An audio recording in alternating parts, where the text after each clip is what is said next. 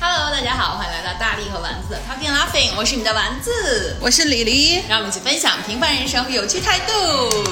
我觉得，我觉得那个我跟大力现在真的特别的健康，感觉就是我们俩现在，我觉得我们俩现在真的马上就可以当就是运动健身博主了，因为在这个我当不了，因为在我们这录音之前，然后大力风尘仆仆的再一次从他们家，然后跑步一路跑过来，跑到我们家，然后在他迈进家门按响按响电铃的前一秒，我刚刚结束了就是搏击的训练，就是非常完美的 match。就我我是觉得就是跑，就是我现在跑步，因为我有不是课表嘛，嗯，然后我现在跑步这件事情，我就想说，我不喜欢溜圈跑啊，因为我觉得绕圈跑有点无聊，所以基本上五公里或者六公里以下，我就在我们家附近绕圈跑，就是从一个起点绕一个大圈跑回家。然后我是前天，前天是周几？周三，周三咱俩没录音，周二咱俩录的音嘛。嗯，周三那天呢，我的那个训练是。呃，我那天是没有训练计划，但我自己加了个八公里，嗯，然后我就从我们家跑到那个大悦城，然后是因为我想买双鞋，然后我就跑到大大悦城，然后跑到那儿，然后我就买完鞋，然后我又坐了个地铁又回家。我觉得我们俩这个真的特别像，因为。昨天，然后我是在家先蹦了个迪，然后蹦完迪之后，其实我本来是想去做力量训练的，但是你知道最近就是天气实在太好了，我就觉得应该就是多些时间，就珍惜短暂的秋天，因为一旦西安开始供暖，那就雾霾呀、寒冷呀，没法跑步了。对，然后所以我就想说，那我就就干脆出去出门跑一圈好了。然后我就想说，那我是在我们家药圈跑呢，还是出门了？后来我想，哎，优衣库最近好像上了新的优系列，于是我就决定跑到我们家，大概离我们家。三公里的远的那个优衣库，然后我就说我去溜达一圈儿，然后呢，我就先在家里绕了一圈儿，然后后来再跑过去，稍微跑远了点，就沿着产河边这样子跑了一圈儿，然后跑了六公里，顺便去优衣库，然后就是大采买了一下，然后就再走路回来。你去凯德了是不是？啊，嗯嗯，反正我就觉得，反正就我觉得我们俩这种运动的动力都还蛮相似。我就那天，因为那天就是星期三那天早上，我跑到大悦城的时候，其实天气一般。然后那天人家就写说是中午可能就要开始下雨，我想说那不行，那我早上还是去吧。然后我就早上就想的特别好，我说我先大悦城十点开门嘛，我说我跑过去，跑过去完了以后我买个买双鞋，然后我再坐车回来，刚好还能做个饭吃个饭。嗯，然后我就我就往过跑，然后跑过去之后我就只有一个感受，就是就大雁塔吧这个地儿吧，不太适合跑步。不是，就是你跑过去的时候，就大概早上十点的时候就已经会有。就是当然那个人不如晚上下午的时候多，但是早上十点多那会儿就已经是有一些，因为有一些团可能会在那个点儿到，你就已经可以看到成群结队的，就是古装人人士。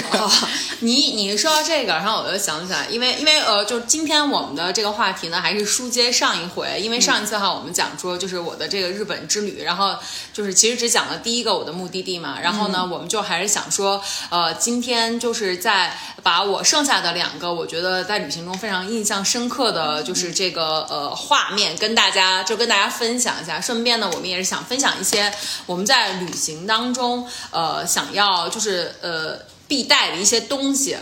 对，就是旅行当中我们觉得有用的，然后一些好物。因为其实现在在分享这个话题，我觉得你还比较有发言权，因为我已经很久没有长途旅行了。你先等一下，我刚才把这个话题引到这个来，是因为我想说一件事情，就是，呃，大力刚才讲说就在人流如织当中跑步的这个点，然后我这次呢在日本的时候有非常深刻的体会。嗯，这个体会呢，其实就是小王同学就是搞了一个乌龙。我们在去蓝山的时候，其实不是提前买了那个蓝山小火车的车票嘛？然后呢，我们当时到了蓝山之后，然后就慢悠悠的在那竹林里面溜达一下，拍拍照，然后就后来很很很慢的，因为那个呃火车是十点钟出发，然后我们就跟大大概溜达到九点四十，因为小王呢一直号称自己就是这些景点他全部都去过，对，就是你来之后我就随我就带着你玩什么就这，所以我就基本上没怎么看。半个蓝山人，然后，然后等我们到了那个九点四十，我们到那个车站的时候，然后我们就开始说，哎，怎么也没什么人呢？感觉人特别少。然后我说啊，我说我先去个洗手间，然后你你在外面看看怎么领票什么之类的。我因为我们提前订过了嘛。然后呢，我就去了洗手间之后呢，拿着手机，然后我就收到了一条微信，然后上面写着“宝贝”，然后又过了一条说我们走错车站了。哦，然后就是说我就是说另外一个车站离这儿大概走路过去查了一下，需要需要二十分钟。哦，那就是刚好卡在那儿。然后完了之后，我立刻就从裤子？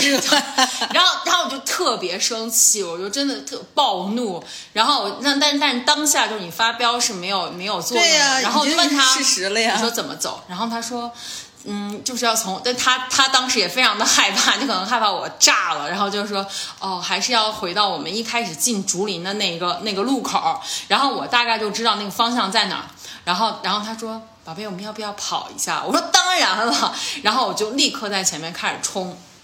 那个速度呢，大概就是配速，我觉得可能至少要到五了，就是五三零大概的速度 那，还挺快的，狂奔，因为而且那会儿因为没有时间了，而且是逆行，是不是？对，哦重点就是，然后那个蓝山的，就是那个整个的那个竹林小路，其实还蛮窄的。然后所有的游客都在往上走，你知道吗？然后呢，我就要一直在 s w i m a s e s w i m a s e excuse me，然后完了之后又一直逆着人流，然后往下冲，然后小王跟在我的后面，然后再嗯你为啥不让他在前面呢？因为他跑太慢了呀。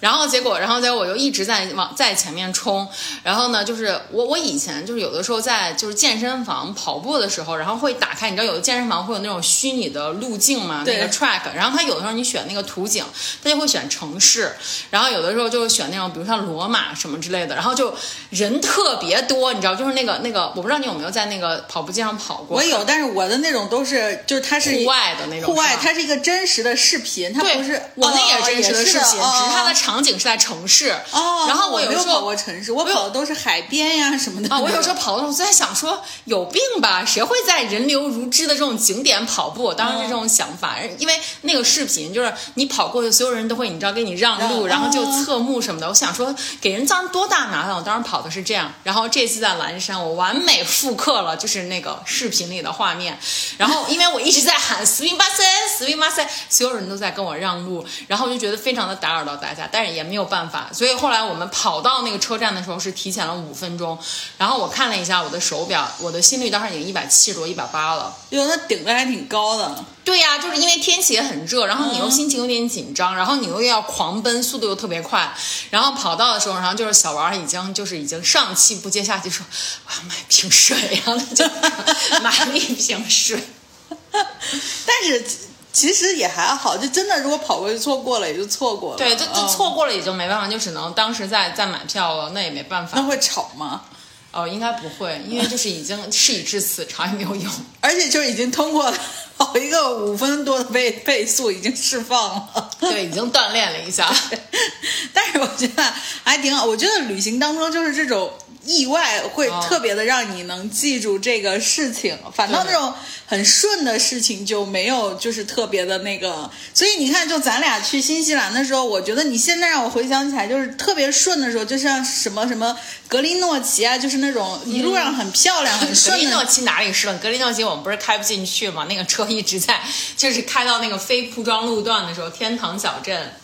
不是，那不都已经过格格林诺奇是那个红色的那个农，就是那个、那个啊 bar 的那个，对对对对。然后所以我就觉得，你让我回忆就回忆，就是咱俩开那个，就是下着雨跑跑到基督不是基督城那个去海边去看海豹，后来晚上又得回来，你 然后就是被警察狂 对，然后就是你就觉得 吓到不行。对你，你你其实可能印象很深刻，都是这种，然后包括就是风大雨大，就硬硬要跟人家那个就是冰川上坐直升机的人在那儿掰扯，就是能上吗？能上吗？人家说不行，不能上，就是就是你记着都是这种事儿，包括咱俩在那栈道徒步的时候那大风，我那天。我那天看了一个人家在新西兰旅行的 vlog，然后他应该是在澳洲住，他就是那种就是又跑到新西兰去玩嘛，然后他也去那个徒步了，就人家那个 Hook 的那个，你看，我就跟你说，Hook Valley 真的是大家去必去的一 Hook。Valley 的那个徒步，因为他就说，他说如果你是有一个有一定的运动基础的，Hook Valley 是不错的。他那边还有一个短途的，就三点几公里的一个徒步嘛。人家最后看到那个冰川湖泊啊，跟咱们看那那就是水泥湖不太一样，反正是。当然，我觉得咱俩咱俩上次也非常的就是 lucky，因为如果看到有彩虹，对，因为如果你不下雨不刮风，你最后是看不到那个那个那个双彩虹的。所以啊所以就是所以我的点是在于，就还是要 引出一些这个当中的。因为因为我的那个我的那个手机里面存了好多好多照片嘛，就是包括咱们俩在新西兰那边，全部都在我的手机里，所以我的 iPhone 就每次老是偷偷趁我睡觉的时候就摘好多照片出来给我做一视频。嗯，然后我就经常看到，就是咱们俩就是在那个新西兰的时候。就是去那个 Hook Valley 徒步，然后你就穿的那个，把自己包的像一个安全套一样，然后就是因为风实在是太大。然后我就记得那个 Hook Valley 一共有三个桥嘛，然后咱们俩在每个那个三个桥的那个上面，然后都会就是拍照，然后就第一个、第二个、第三个，就眼看着咱俩那个表情，然后就是就是就是越来就越来越 messy，然后就是整个人就是我冻到就是鼻头都已经发红了。对 你也是爱走鼻子的人。然后我当时还拿，就是我不是租了一个 GoPro 嘛，然后我当时我我我就手机里面还有 GoPro 当时拍的视频，就拍在那个桥上。就是我一开始拍的视频还说大家看一下，这就是就是第一座桥，我们来到第一座桥，然后后面就呜就那种大风，然后就直接吹过我那个 GoPro，、然后说话都变成这个样子，就完全听不清楚。因为真的风非常的，就是你现在就是你印象当中会加滤镜嘛，你就觉得那风已经大到会把人就是吹的，就是不太好行走的感觉，对，所以就是、就是就挺有趣的，反正是 OK 好。嗯然后你接着讲你在日本的那个旅行，对，然后我上次也说到，就是其实我就是最那个大力就是只给了我 top three 的，就是这个这个这个呃选项嘛。然后我我第一个的话就是说的是 USJ，、嗯。然后第二个的话其实就是一个还挺小众的一个景点，因为我们这次的旅行就是小王当时做的那个攻略，它就叫和歌山之旅，就是其实是在那个大阪更靠南的这个地方，就在和歌山，就相当于它那个整个岛的就是下半角。嗯，然后呢，就是我们是在那个是和歌山，应该是整个一个县。然后我们后来去的熊野古道和白滨都属于和歌山的这个范围。然后白滨它其实是属于一个呃，就是在日本当地人里面是还挺。著名的一个旅行胜地，因为它那个地方有特别特别好的那种沙滩，嗯，然后就是嗯，还有一些温泉酒店呀、什么之类的，而且吃的什么的就还挺不错的。然后，所以我们这次选这个点，主要就是因为我我呢是比较喜欢海的，然后就是我觉得像我们这种大山里面长大的这些这这些个人，就是对海有一种莫名的向往。我不知道你是不是？我还行，就我没有说我特别喜欢海，但是你让我看见海，我也会开心，就哇啊哦 对对对对 对，但是但是我自己一直有一个就是就是，当然我没有去过马尔代夫，但是我一直有一个点，哦就是如果你给我说你不要，就因为。就在我们这个年代的很多人是流行那度蜜月去马尔代夫的，对对对，呃现在应该也也也现在应该也有对，然后后就是我就是在想说，如果你把我扔马尔代夫扔上个七八天，嗯，就我肯定疯了就。对我也是，对我我要下面再说一点，就是我不喜欢单纯的只是在大海就是躺着那种那种的。我我觉得应该咱们俩应该属于差不多，就是不太喜欢，就是单纯只是泡酒店，待在酒店，比如五六天、七八天 这种的。我们骨子里还是有特种兵的这种气质的，就是可能想让我我们的喜喜好非常的 variety，就是多元化，对吧？就是说，可能还是希望就是更多的、更多的项目，就是更多的经验体验，可以在一个旅程当中。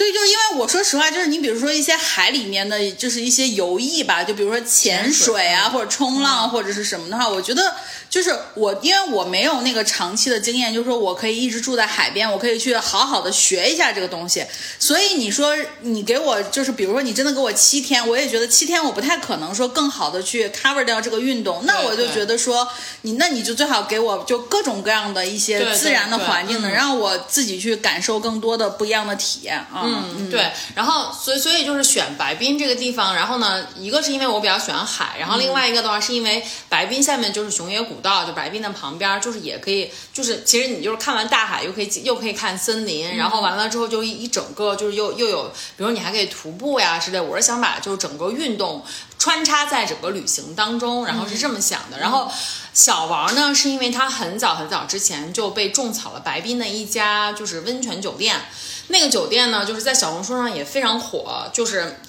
最出名的一个图，就是在那个你你你在这边泡着温泉，然后。对面就直接是太平洋，嗯，就是你想象一下，就是可以吹着太平洋的海风，然后就是泡着温泉的这种 feel 就很好，嗯，而且那块儿的温泉它都是那种真的是硫磺温泉那种，是地下地下真的是有地下水那种，就是那种温泉。那我们秦岭也是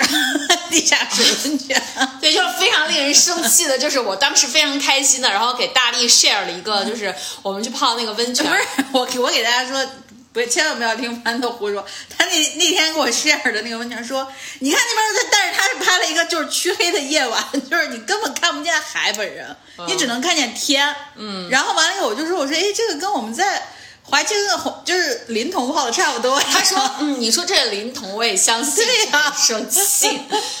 然后就是那那个那个温泉酒店，就是呃，还还真的是挺好的，就是它在日本本地，然后也非常的有名。嗯。呃，就是呃，它是就是一个挺大概有十几年吧，就是这样的一个温泉，但里面的设施啊什么的都就都非常的好。嗯。然后再加上就是，如果大家是柯南迷的话，呃，就是柯南有一集专门是讲白冰的。嗯。然后就是，当然他也是。把杀人案带到了白滨，然后就有很多白滨当就是那个呃，它有一些景点，像什么千叠赋啊，然后就是三段壁，然后还有白良滨的那个就是沙滩什么这些，就是景色非常非常的好，嗯啊，然后所以就好法，你你现在说，就是我跟听众是一样的，就是你光说好。怎么个好法？就是那个白滨，它是一个就是非常小的小镇。给我们种草一下。它是一个小镇，然后那个小镇呢，就是人很少，游客也不多。它其实当地的人会比较多。它那个沙滩就是沙质非常好，沙质是那种纯白色，然后很细腻，没有任何的沙石，就是你会觉得踩到脚上就会觉得就是很真的很软绵，很像我们三亚那种最好最好那片沙滩的那个海湾那片沙滩。然后呢，那边的就是风浪也没有那么大，因为它是凹进来的一个弯。然后背，对，它是一个背，然后所以说就是在那边的话，就是你可以呃冲浪，我倒是没有看到很多，但是有很多人他们自己买了那个那个那个摩托，自己买了那个就是那个那个那个就是在在在在水里面海里面玩那种摩托，然后他们可能就有一个就是有一个小团队什么的，然后就在海里面带着孩子呀什么的玩，就看起来就很爽，嗯。背其实基本上不太会冲浪，因为没有浪，因为它就浪就平了嘛。而且，但是确实是可以玩水上的一些摩托呀什么的。对，而且在那个地方，你知道让让我感受就是跟我们国内的景点有没有那种就是经营这些？我正要跟你说，就是跟我们国内景点真的非常的不一样。你知道那个就让我感觉跟跟那个呃新西兰非常相似，就是随便，你知道，就是就是敞开了你随便玩，就野着的那种，就是野着，但是它那个环境非常好，就是很干净，而且。看起来是非常像，呃，就是有非常好管理和经营的这样的一个就是海滨，但是它上面没有任何的，至少我没有看到，没有任何的，比如说，呃，出售一些，比如说饮品啊，然后或者或者是比如说开一些餐厅啊，然后或者是呃，比如说我有一些海海上的这些项目的，这没有任何的，就是。完全不像我们三亚的那种感觉，三亚就是会让我们觉得其实挺商业化的嘛。然后，嗯，但是你说这个感觉，我觉得特别像三亚的很多，因为三亚不是很多的那个沙滩都是酒店自己私人的嘛。对，就很像私人沙滩这样，对，就像酒店私人沙滩的感觉。对对对，但是它比私人沙滩要大很多很多。然后我当时在那走的时候，我就在想。我说这个日本人怎么这么不会做生意啊？因为白滨是一个非常好看日落的地方，就在它那个整个海滨的话，你可以，因为它海滩冲西，你就可以看到很多就是那个日落的绝景。嗯。再加上它那个旁边是海湾嘛，它海边其实是有很多那种礁石的，就比较高的那种礁石，所以就是礁石、大海，就是沙滩，再加那个落日，就非常好的景色。然后我想说，他们怎么这么不会做生意啊？你说在这个时候，你说在旁边开一个，比如说一个小的 bar，或者是比如说做一些简餐什么之类，有有有一些椅子，大家可以坐在那儿，多好呀！就真的完全没有，所以就感觉那个整个沙滩很安静，就是你。我就在那个沙边沙滩上就看到很多，就是有一些有一些欧美的一些游客，比如在那儿就是呃画画啊，然后就可能在那儿发呆啊什么之类，就就就很就很感觉很自由，嗯。嗯，就这种。我觉得，我觉得其实也是个挺好的一个一个一个这种这种这种这种环境。对，然后就是你想下海那你游泳，那你那你在那儿的时候，你最想干的事儿是什么呢？就游泳发呆，就游泳、啊，游泳。对，然后就游了呗，游了呀。嗯就是你想下去游泳，你没有任何人管你，而且也不像我们的这种沙滩，它可能会拉一个安全范围，对吧？对对对就有一个安全的绳什么的。啊完全没有，就是你随便。而且我们下海游泳的时候，就是我大概也是走下去的嘛，就整个整个我没有戴泳镜，然后呢，所以就只能脚感受一下，就是那个呃下下面的那个就是整个的 sea floor 那、那种，就是也没有说很多的石头很硌脚呀什么的，都是很光滑的这种，就是就是沙子的感觉。然后完了之后，呃，一下就变得很深，就是这样子的。嗯嗯，就是在那儿，我觉得在在在在这个沙滩，就真的是自己是自己的第一安全负责人，没有任何的，没有没有什么人能够去监管你什么这样的。但是就会觉得所以它海边也没，有救生员什么的这种，应该是有的，有救生员应该会有，但离得很远。对，海岸嗯警卫这种的。对对对对，但是不像我们这儿，就是你随时随地都可以看到，比如说有一些工作人员啊，或者是有很多，比如说兜售一些，你看像我我自己对三亚的感受，可能就是有很多人，比如说在旁边卖椰子水啊，啊，对对对，然后有很多的沙滩椅，你可以花钱去租沙滩椅啊，这样的。但是在那儿就是什么都没有，就是你让你感觉就非常的安静，就是你想干什么就都有很大的空间，然后很自由的空间，你就随便。然后我就看到他们就是自己带着摩托艇的那些人，然后就是那摩托艇上面还有你知道有外放音箱，然后就自己放了很多你知道动漫的一些歌曲，然后就在那个海上就各种各样的玩儿。然后就晚上快日落的时候，然后他们就所有人就骑摩托车走了。我以为他们可能是最后再巡游一圈就回来，但是没有，他们就骑到一个很远的地方，可能就回家了，就从海上走了，就回家了。对，然后我想说，哇，就是这种生活真的是太美了。嗯，反正我就你说的时候，我就想说，我说就是那沙子的感觉应该特别好，就对就跟因为特别细的沙子，我觉得踩上去就跟绸子似的，就从你的脚趾缝儿就过去了那种。它就是它就是这样。然后我看了一些介绍，然后就是说白良斌以前的那个沙子还是从澳大利亚空运过来的。哦，对，对，就这样讲。然后日本日本确实是填出来的一个国家。可以说它是运过来的，然后就怎样的，嗯，然后再加上那一块儿，它其实是有一些，也有一些就是呃景色上面一些绝景，比如说我们去的那个三段壁，它就是一个像一个洞窟一样的，它就是叫三段壁洞窟，就是你要坐电梯下去，大概在二十米的一个地下的一个地方，你就可以相当于在岩壁的中间，可以直接看到它形成的，就因为海浪的那个潮汐的那个力量，直接侵蚀进去形成的一个洞窟。然后据说那个地方以前还是日本的海上的一些，就是一些呃什么游击队之类藏船的一个地方。然后再加上那个海浪的侵蚀，它整个那个洞窟的颜色就是还挺特别的。哦。啊、所以说就是也是有一些景色，然后再加上就是千叠赋，它也是挺好看的，就是也是因为大海不停的那个侵蚀，它把那个整个礁石就变成一层台阶、一层台阶、一层台阶这样子的感觉，就很壮阔，那个整个景色。哦，那你要这样说，一层台阶一层台阶这种礁石，特别像冰岛那黑沙滩的那个，就是也对对是也是对对对对对，有点有点像，但是它比冰岛，它跟冰岛气质完全不一样，就是因为就是白冰，它是一个就是非常桑桑晒非常非常好的地方，就是那个感觉很明媚。就是两个人的气质，一个就是属于那种你知道吗？就是很冷酷对冷对对然后另外这边就属于邻家小女孩，但是就也有那个一些她有的嗯，就是还还蛮妙的。对，然后就是因为我我又特别喜欢大海嘛，所以就我一看到那个大海就哇，然后就哎，那你们在白冰待了几天？哦，就你们在和歌山就等于一直待了，只是和歌山的某某两天是在白冰，然后后面在熊野。对，我们是在我们在和歌山买了五天的那个 JR Pass 的通票，嗯。然后所以说就是一开始的话，第一天就是先到了白滨，我们大概是早上到的，然后就在那儿玩了，就是去去了一些景点，然后玩玩了一下，然后后来呢，就是因为我们的酒店也非常好嘛，然后所以晚上的时候其实就主要就是呃泡汤，然后那个酒店它其实就是它有一些公共的那个混汤，然后还有一些就是室外的一些私汤，它的私汤就是需要那种呃，就是你排队，就是就是那个呃，他因为他是建议大家就是呃也是就互相轮着用嘛，然后就是说建议每个人去占有这个汤的时间不要超过一个小时，然后就相当于就是如果我要是用完了之后，我会把钥匙挂在那个区域，然后如果你要看在那个钥匙是有的，就相当于这个汤你可以用，然后它是这样子的。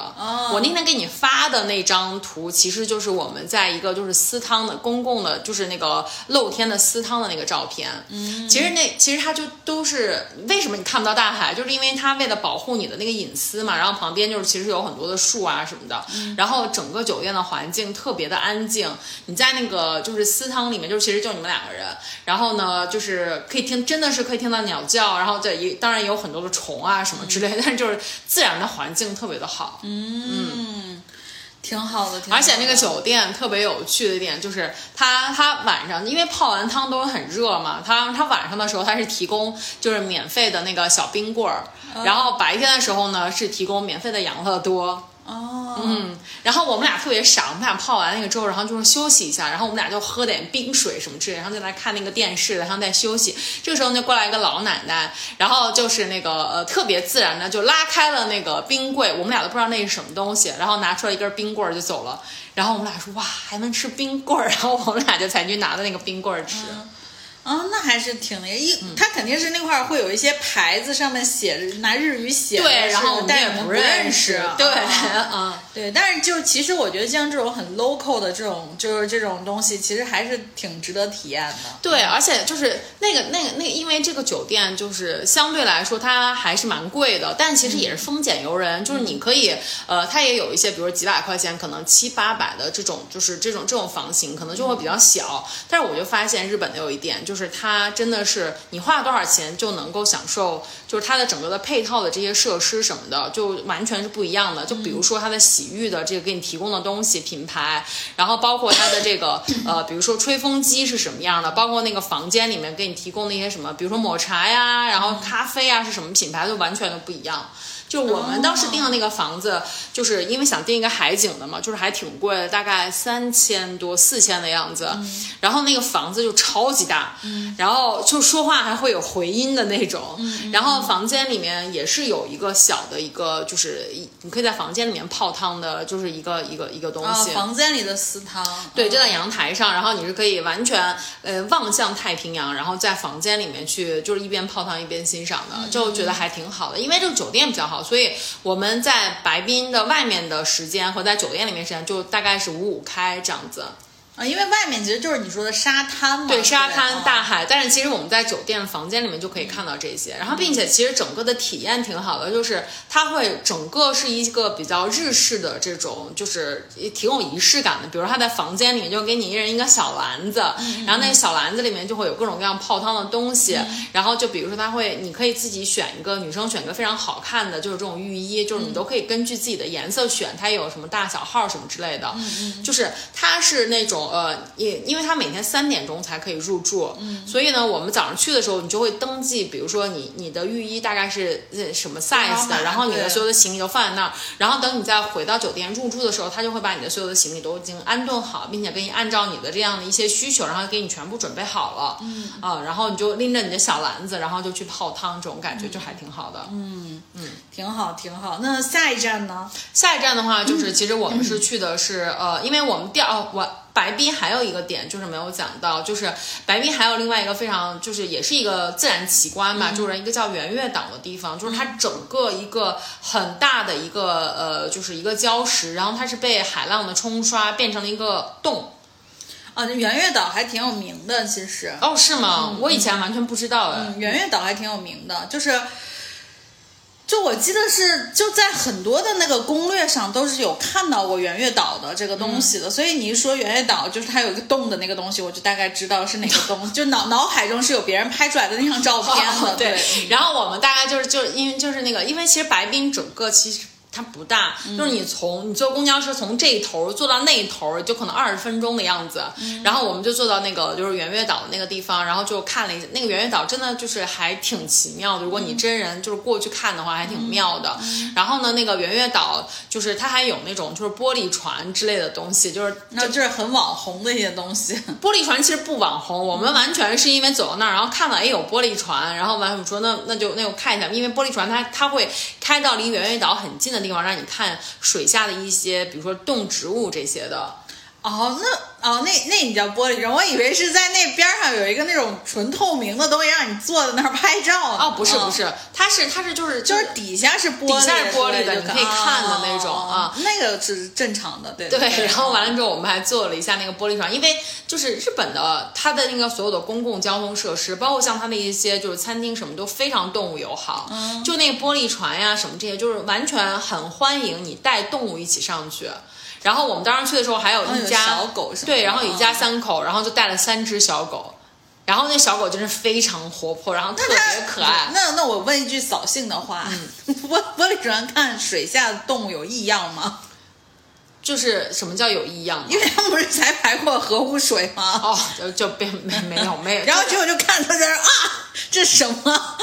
但但是就是其实我是觉得还还挺那个，还还挺就是嗯。挺挺挺挺奇怪的，就是因为他们在那个整个这个过程当中，然后他们也会在循环循环放一些就是那个广播嘛，然后给你介绍，比如说这里的植被是什么的，然后还会说啊，我们大家就是海洋海洋的环境是非常的脆弱的，我们大家一定要就是保护海洋的环境。我特心想说，你们才刚刚排过核污水，好意思吗？说这种话，就反正就觉得，哎呀，就是民众和。和政府你还不能画画等号，所以有的时候就觉得说，哎呀，真的是就挺可惜的。其实是是个好地方。对对对对对，就是就是，真的可能白冰离福岛也比较远，但是就就还还是就是白冰还是蛮好的。嗯。然后包括那个地方吃东西的话，就是它有一个非常大的一个海鲜市场，然后也很著名，叫岛雷多雷，多雷多雷就是丰收的意思，就是叫丰收市场。然后那个市场里面每天十一点都会有那种三文鱼的肢解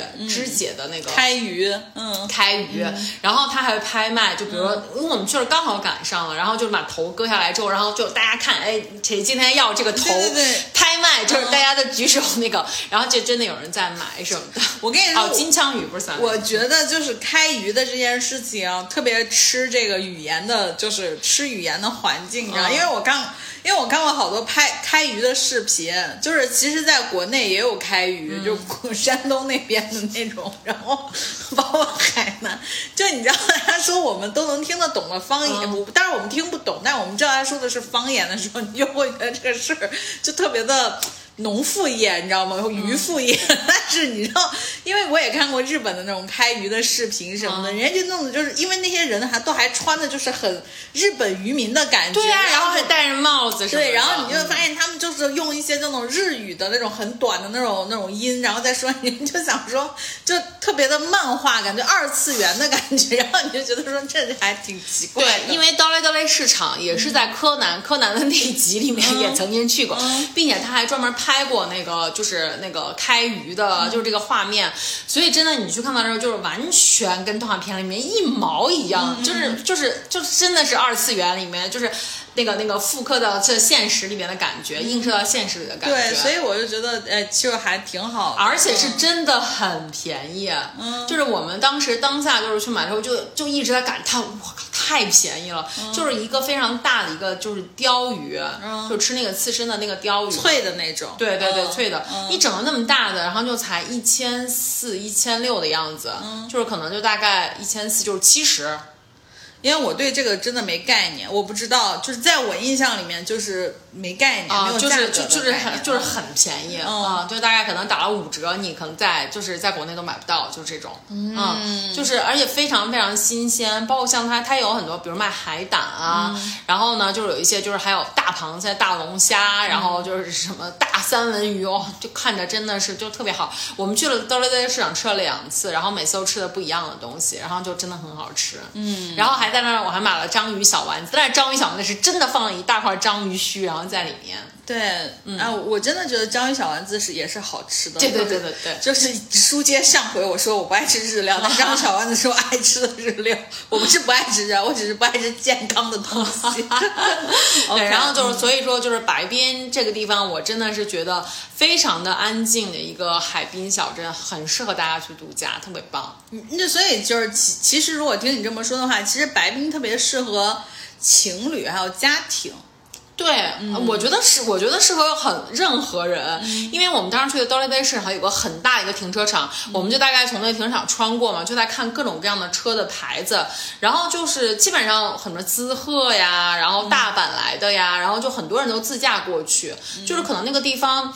它稍稍有一些成本的，可能是交通。就是如果你要是坐坐 JR，如果你不买 JR Pass 的话，你单程从大阪过去可能就要两百多到三百的这个火车的这个费用。嗯啊，然后所以说它其实可能更适合，比如周末大家可能去自驾，然后去到那个周边，然后就是其实很多日本人是这样子去玩的。但是可能有的人，如果你要是对熊野古道并不感兴趣，如果单纯只是去白滨的话，是会觉得交通成本上面有稍微有一些可能划不着，而且。又没有那么多娱乐的，就是 activities 的对对，它其实就是一个，就是去欣赏自然景观、泡汤，然后游泳，在海边发呆这么一个，这么这么一个。所以我是在想，如果我是一个就二十多岁的年轻人，我可能会选择更有趣的地方去。嗯，但是我在想，其实夏天如果是在夏天的时候，你跑到海滨去游个泳，马上跟朋友在沙滩上，比如说。唱唱歌呀，放个烟花呀，这还白冰每年是会有那个烟花火大会的，对，就还是挺挺挺挺挺好的一一件事情。对，然后所以说，其实我们我们在白冰其实就是做一个做一个中转，然后完了之后，我们其实也是要去到熊野古道嘛，而且白冰我觉得可能就待两个白天，然后就其实是完全就可以玩得过来的。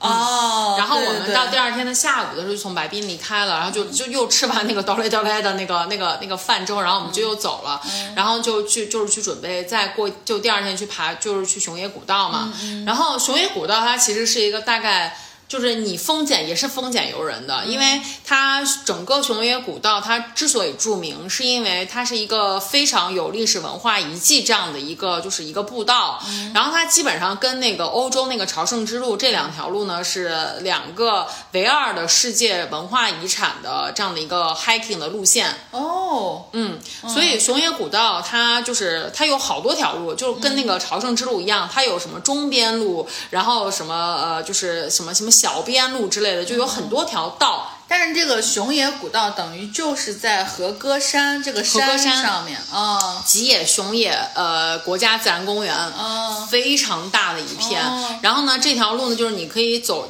但是它那个步道其实跟我们之前在新西兰看的也蛮像的，就是它的整个的设施的维护，包括它那个路，其实都是维护的很好的。但是呢，它又给你充分的自由，就是它不会有很多的补给，或者是在，或者是让你觉得很商业化什么之。它就是，其实，在那个路上，它它什么都没有，就让你可以完全沉浸在那个自然当中。然后我们这次的话，就是因为也呃也也不是选的，就是那种非常硬核的那种徒步嘛，因为我们也没有什么特别多的徒步经验，所以选了一个就是能够感受一下。然后呢，呃，并且它有三个比较著名的，就是熊野的那个神社，然后就三个神社我们都走到了，然后并且呢，就是去了一些比较精华的一个景点，就是是这样子的两条路线，就第一天大概。就是只是走去了那个，我们去的是纳智大社。就是其实大家看到小红书的话，应该也经常看到，就是这边是一个红色的，就是一个塔楼，然后旁边是一个瀑布。嗯啊，就是那个纳智瀑布，其实是非常著名的，就是熊野古道上面的一个点，就是很好看。嗯嗯，然后呢，其实那条路的，就是就是去在在往那条路的中间，就是那个在那个路上，嗯。其实呢，大概可能要徒步一个小时的样子。嗯，然后就是，其实大家去所有的在日本所有的就是这些所谓的就是这些神社，你在去的那个路上都特别的困难。就是他就是会想着让你给你营造一种，就是你要去，就是要去，比如说你要去呃那个这些神社的时候，就前面给你的试炼，就神住的地方就都不是很好去的地方，然后你都要走一些爬一些就是阶梯。那个阶梯我看呃有人就是去曾经统计过，大概有一千多层的那。种石阶，但是那个路上两边全部都是大概八百多年的那种古树，嗯，就很大是吗？非常大，非常粗。就是我当时在。到那条路上的时候，然后我就立刻拍了一张照片发给了大力，我说，因为我们俩之前都看过一本书，就是那个呃守护，就是那个那个那个那个叫呃我知道你说那个神之什么影什么者，就那个谁的，祈愿，就是祈愿守护对对守护人，对对对对。然后我们俩都看过那本书，然后那本书是那个东野圭吾写的一个，就是一个也是一个小说。嗯小说对，里面呢，它其实就是讲到一个，因为那个楠树非常的老，然后并且中间有一个有一个洞，然后大家都去那个楠树里面，然后就是去祈祷嘛。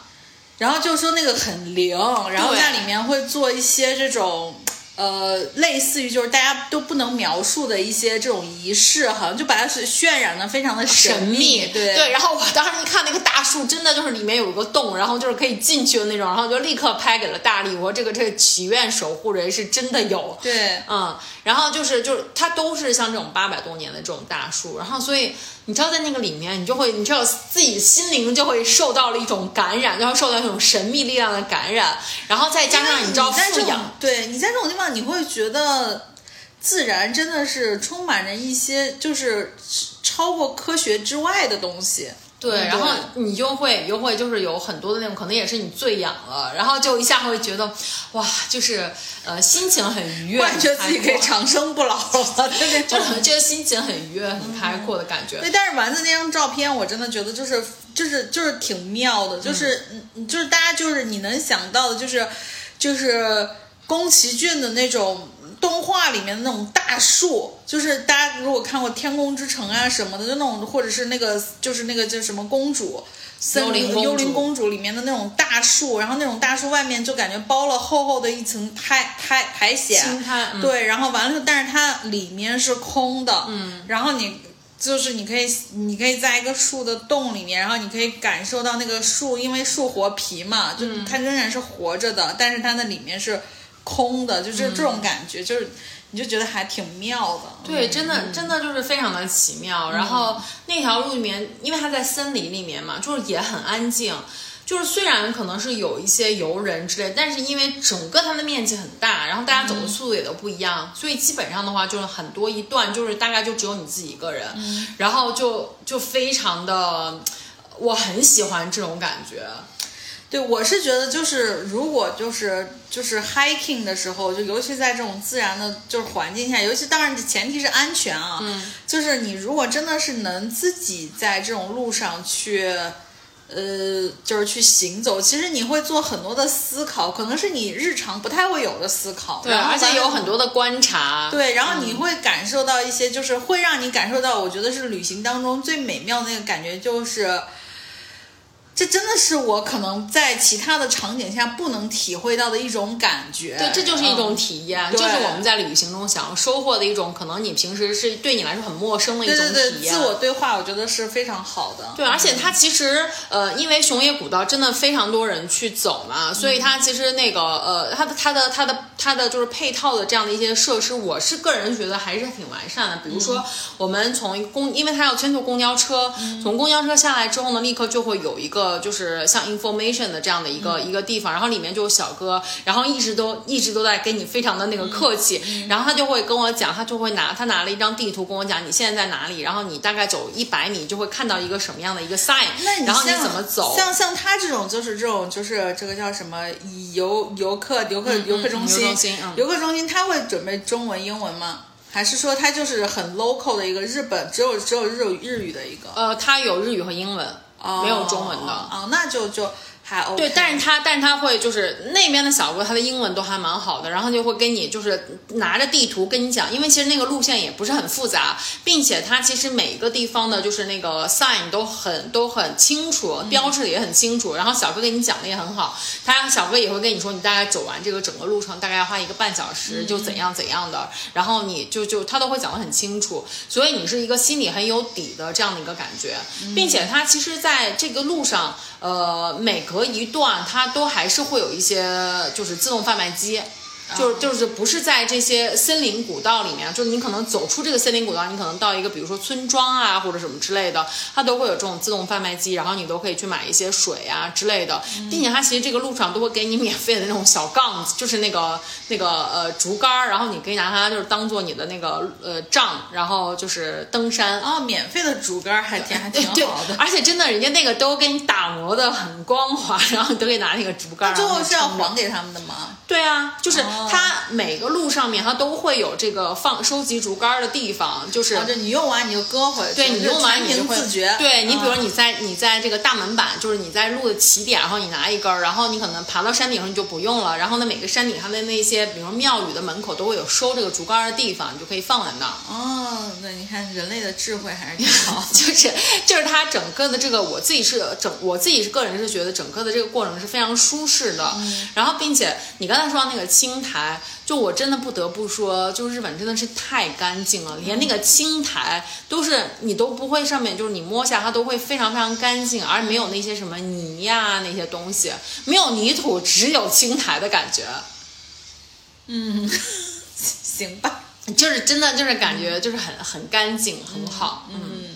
但是我觉得就是，哎那熊野古道的徒步，就是你刚刚说不是有好几段儿吗？对，然后我们嗯这是走的第一段然后第二段的话，我们就放在了第二天。然后呢，第二天它其实是在另外一个另在另外一个城市，呃，就是我们也又是要，因为我们后来从白滨离开了之后，就住在了一个中间的一个中转的小渔港。这个小渔港我也非常推荐，它叫记忆圣浦。这个小渔港呢，当时就是那个呃，就是小王做攻略的时候还说，这个小渔港特别特别小，就感觉补给不是很好，说我们要不要住在稍微大点的城市？我说我就喜欢小渔港，就喜欢没人的地方。然后我们后来就定了这个地方，就是事实证明真的非常正确，因为我们花了还蛮少的钱，就定了一个日式旅馆，日式的那种就是温泉旅馆的那种感觉，就是睡在地上的那种。然后呢，那个旅馆竟然还是一个海景房，旁边就直接是大海。然后呢，就是它也有一个小阳台，就是可以推着那个推拉门的嘛。然后呢，我们都都把那个外面的那个就是窗户是开开的，然后推拉门是关上，所以你一整晚都是可以听到海浪的那个白噪音睡觉的。我还以为一整晚都听见那海风吹门儿咔 啦咔啦咔啦的声音。就是那个白噪音的感觉，就是哇，真的非常催眠，然后让你觉得就是心情很放松的这种感觉，并且那个记忆圣谱，然后就是它呃，也我我也是我我也会把这张图放在我们这张推送里面，就是它有一个非常奇妙的一个小鸟居，就是在海就是在海的那个呃，就是它中间是隔海的，对面有个礁石，但是在礁石的下面有一个非常非常小的小鸟居，然后就是叫小鸟居？鸟居就是那个红色的那种，就是我们大家可以看。哦，就是那个一个一个这样子的一个，对对对对对哦哦哦，对对对，小鸟居。我想说，你说的是鸟窝吗？啊，不是，它那个所有的就是这种，就可能它是给就有点像一个，就是我们中国的牌坊，但是它是一个日本的红色的，两头是黑的，中间是红的对对对，然后在这我们整个旅途过程中，小王就是三番四次想要尝试告诉我为什么它叫小鸟居，然后但是我都拒绝听，因为他讲的故事太无聊了，结果我都没有听他为什么要叫鸟居。嗯反正就是有点像我们的就是那个寺庙那个门头，大家可以这么理解了。对对对对但是很好看，因为是红色的嘛，很然后呢对，然后它就会在大家就可以想象就是在蓝天，然后呢就是下面是礁石，然后在下面是大海，然后在礁石的前面有一个红色的鸟居，就是非常梦幻的一个画面，我觉得。那干嘛在那儿修一个鸟居呢？呃，这我不知道，但是他们就是这个鸟居，他们都会修在，因为鸟居会被他们认为可能是一些神明，因为日本的这种神道教，它其实崇尚的是自然，它都会在一些就是他觉得自然景色非常，就是自然自然资源非常充沛的这些地方去建这个鸟居，然后他觉得是神居住的地方，哦，就可能那个地方人到不了吧，所以在那儿就在那儿修一个鸟居。OK OK，、不是，我现在是想问啊，就是咱们梳理一下，就是你说熊野有三段那个徒步嘛，这三段徒步是。我的意思是，它其实起点和终点的地理方位是一致的，它只是三条不一样的线路，还是说这三段徒步是相互衔接的？它是一个顺连，就是串联的关系？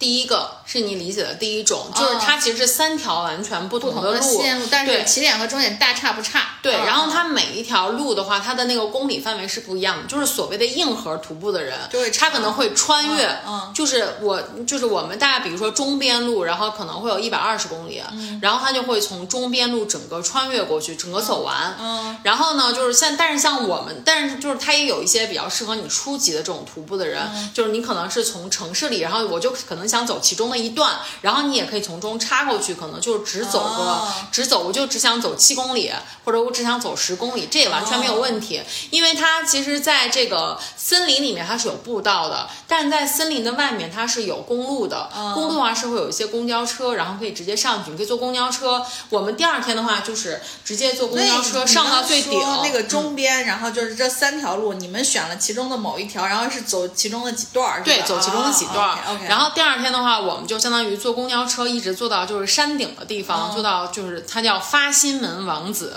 坐到那一站，然后从那一站里面我们就开始徒步走这个熊野古道，然后一直徒步下来，大概走了四个三四个小时的这个样子，就是体验了熊野古道里面的其中一段。然后真正硬核的人，他就像那个就是像那个朝圣之路一样。整个熊野古道也会给你配一整本儿的，就是一一一本路书，然后呢，它会里面有各种各样你盖章的地方，然后你要到那个地方去盖章，然后呢，你集完一整就是所有的熊野古道，就相当于你都走完，你都打过卡了之后呢，熊野古道官方会给你发一个证书，就证明你完成了这个整个熊野古道的徒步。那熊野古道就是你说的那个，咱们就是说最硬核、最完整的那条路是十二点几公里，一百二十公里，一百二十公里。对，一百二十公里的话，这就是会要走多少几十个吧？哦，你说要走多长时间？对，那每个人可能不一样，可我因为我看到的大概有走个六七天的都有。哦。那他有，他应该也有在啊、然后他这个集盖集这个章的话，就是他不要求你一次走完，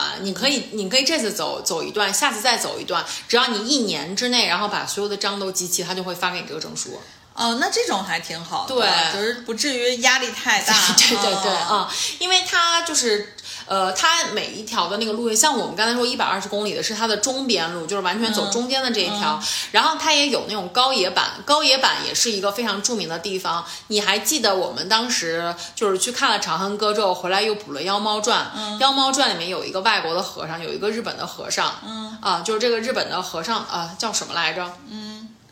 就是就就就是这个和尚，当时就是阿倍仲麻吕，然后之后，然后还有一个就是也是来我们唐朝取经的一个这个和尚，就是这个和尚他当时是在高野坂，就他也在日本非常的就是有威望嘛，然后他也是在高野坂，他是是他发现了高野坂的这条路，然后这条路呢就叫高野坂高野坂的这个熊野古道，这个路呢就是它就是很漂亮，因为它是有一段呢是在森林和大海的中间。哦，听起来还就是你可以一边徒步的时候一边看着大海的这个样子，就就还挺美的。但是那条路的话就叫高野坂道，那条道可能也是几十公里这样的，所以它每一条路的话都不一样，它的长度也都不一样，然后走的你你可以选任选，所以它自由度也是挺高的。嗯，因为我之前看过就是熊野的那个就是大家徒步的视频，嗯，然后完了以后，我当时看的时候就对里面他就中间就感觉好多个王子，对就是什么王子什么王子是什么意思啊？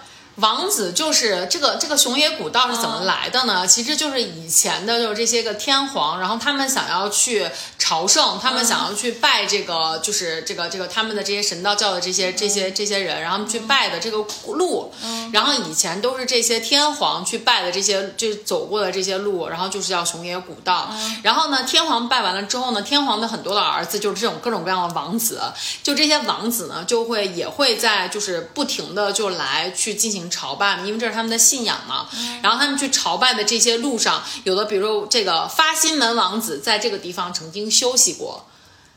休息。然后，然后呢，就是可能猪鼻猪鼻王子在那个地方休息过，然后他就会他就会在那个地方有一个小小的一个小碑啊，或者有一个小小的，就是有一个立一个石头，然后就会写着这个是发心门王子遗迹。然后所以说这个地方就是。哦，所以其实这个王子王子只是这个路牌的名字叫王子，它并不是一个单位。我一直以为王子会不会就是当中，比如说可能一个小村儿叫叫什么什么王子？不是不是，哦然后它其实就是它其实都是是我以为王子就等于我们这种，比如寨，就是忽然过一个李家 寨什么屯儿这种感觉。王子就 literally 的 prince。哦，嗯就是我说，哎，我说你看，我当时看他们走那个就是 vlog 的时候，我就想说，我说你看。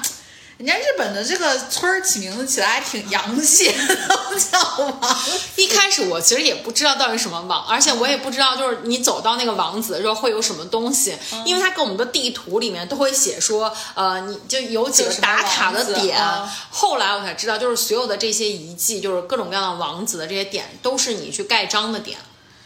就是刚才我所说的，就是为了去拿到那个就是证书，其其实也就是一个呃，你可以把它理解为一个自己的一个小目标啊，对对对，就是中间的分段的打卡点。对，然后比如说我们第一个去那个发新门王子，然后他就有盖章点，然后并且他也会有一个鸟居。那会有发新门王子的画像或者雕塑吗？嗯，没有，只有一个牌子叫发，上面写着发新门王子，然后然后并且有一个鸟居，然后有一些可能大家去祭拜的一些东西，然后就立在那儿，然后呢。下一站王子呢，我们就看一下说有一个叫猪鼻猪鼻头王子。我想说，哎，我说这个王子挺有意思的。嗯、我说，因为这个王子就是它是一个岔路，就是你可以去，然后也可以不去。后来我说我我说我们要去，然后我要去看一下这个猪鼻头王子是什么样的。嗯、然后我们就真的历尽千帆，猪鼻头就是猪鼻头三个字。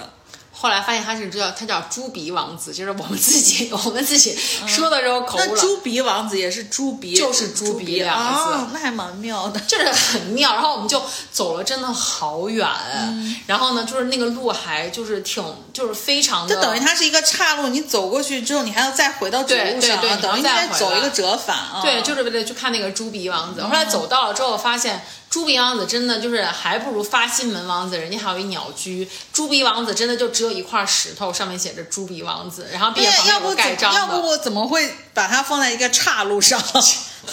然后我们就想说，真的是，但是就是每个后来，然后下一个就是什么水吞王子，嗯、就是每个都是有一个王子这样子。就是如果你要是走不动了，你完全可以就是从发心门的王子，你就走到主路上，然后去等那个公交就可以了。但是我当时在去爬雄伟古道的时候，大力就曾经提醒过我说，你一定要看清那个呃，就是那个公交车哦，据说那个公交车非常难等。嗯。真的是对，因为我看那 vlog，他们就说是这样子的。因为其实我们在去之前已经完全查好了，嗯、就是公交车的线路，然后就有几点几点发车，所以我们要赶几点的火车、嗯、到一个城市，再赶几点的公交，然后再坐什么进山的公交，嗯、这个我们都查好了。然后我们就是还给自己时间挺充裕的。然后到那之后，我们就一直在等，说，哎，我们现在是九，现在是九点半到，然后我们说等半个小时，十点十分那个发车，然后我们就等。等啊等啊，等到十点十分，说怎么车还没来呢？然后我们就还在那等，因为还有很多其他人都跟我们一起在那等。然后过了一会儿，就是一个就是一个欧美的一个一个女生就过来问说说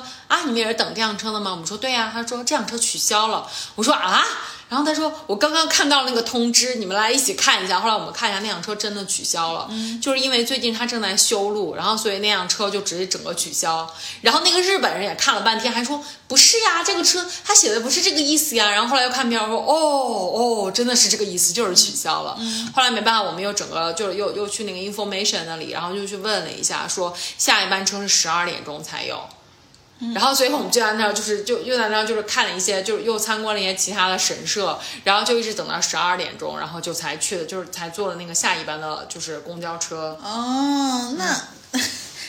挺好的。欧美欧美女生可能看见就是这种亚洲面孔，就想说赶紧在你们身上找一点点安全感，对，就 confirm 一下这件事情。结果发现日本人自己也看不明白，对，真的日本人自己也看不明白，好多人都在那，就是一直在那等，但还好，反正就是因为他其实。有个就是稍微有一点点复杂的，就是因为我们当天要离开，要要要离开那个那那个城市嘛，然后所以我们的行李啊什么这些都是寄存在火车站的，并且我们当天就要赶去京都，然后从那个城市到京都的火车大概要坐五六个小时，嗯、然后呢那个火车其实的它的班次也很有限，所以我们当时还看了半天，就想说我说那要不我们就打车，能不能打车到那个山上？因为其实只有十五分钟的路线时间，然后那个就是 information 的工作。作人员也说很好，说我帮你问一下，因为我们这里呢，这个整个城市只有一辆公一辆出租车，我帮你问一下他现在在哪。然后后来打了电话给他，然后那个出租车之后我大概要四十分钟才能来，因为他还在接送上一个客人。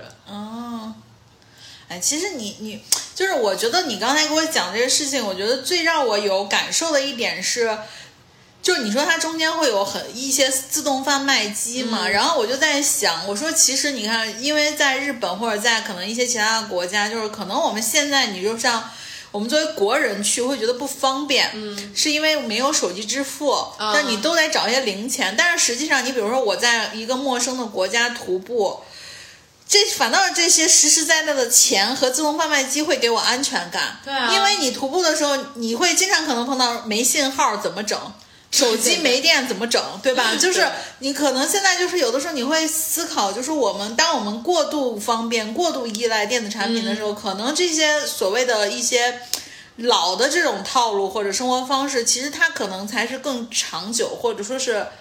更可靠的。但这点我要我不得不说，就是那个呃，日本的现在贩卖机很多都可以用移动支付了，可以支持阿里 Pay 和 WeChat。哦，那你蛮好的，真的非常我是觉得，对，因为我是觉得你如果放在城市里面，就这种东西它其实是好的，嗯，但是你真的你说你给我放在一个比如说什么徒步沿途的这种村落里面或者什么，我会觉得我可能装点硬币，我心里会更。踏实一些，对，然后那个就是它沿途的这些就是贩卖机，真的什么都有，包括什么咖啡啊，然后各种各样无糖的饮料啊，包括各种各样的运动饮料，什么都有。对。然后我们当时那那一整天的徒步，然后就大概我们后来核算了一下，每个人大概喝了七瓶七瓶水，就是喝了很，因为特别特别热。对。然后就是其实你就会不停的补水，但是但是也会觉得完全不担心，我不担心我会不会渴死什么之类的，就是因为你大概。你知道，你可能走到另一个王子的这个过程中，然后可能就会有水，并且它都会给你标明，比如你从这个王子走到那个王子，可能要三十分钟或者六十分钟，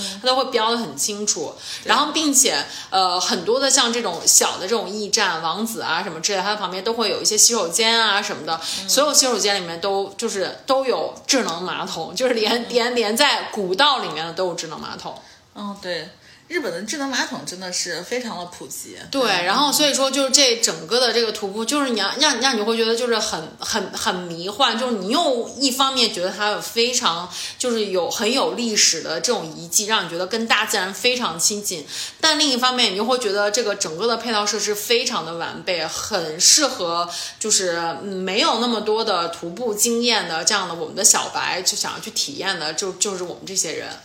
对，因为如果像你这样说的话，其实因为只有畏惧、未知会带来恐惧嘛。但是实际上，人家这个给你说的其实蛮清楚的。嗯，你也知道，说我下一站可以在哪儿停，我我可以在哪儿打退堂鼓。对，所以你心里就特别有底儿，你就觉得哎，反正我大不了我走三十分钟，我不行了，我想走了，我坐我坐坐车走了。对，我坐车走了就行。对，然后就是这样，我会觉得就是很就特别的就特别的开心。然后并且这个路上真的老少咸宜，就是我我刚才说的就是那个外国人，那个欧美。人，然后他是带他爸爸来一起徒步，他爸我感觉就老头得有七十多岁了吧，就都可以就这一路走下来，并且我们俩在徒步的这个过程中呢，就看到一个日本当地的一个日本大爷，那个日本大爷穿了一皮鞋，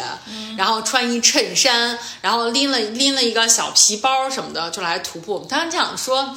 感觉他怎么这么不专业？就但是他走的特别快，然后他还屡屡超过了我们。人家没准是在山上做业务的。然后后来后来就是我们整个徒步完了之后呢，我们就去那个便利店买水嘛。进来碰到了那那个那个那个大爷，然后就跟他聊了两句。然后那大爷呢说他是东京来的，东京来的人果然英语很好，就跟他聊了一下。他说他是来这个就是和歌山这边开会，刚好有什么半天时间，就准备来徒步。然后所以他就穿着皮鞋就来。对，穿着皮鞋就来。让你这样一说，我忽然觉得他很像五郎，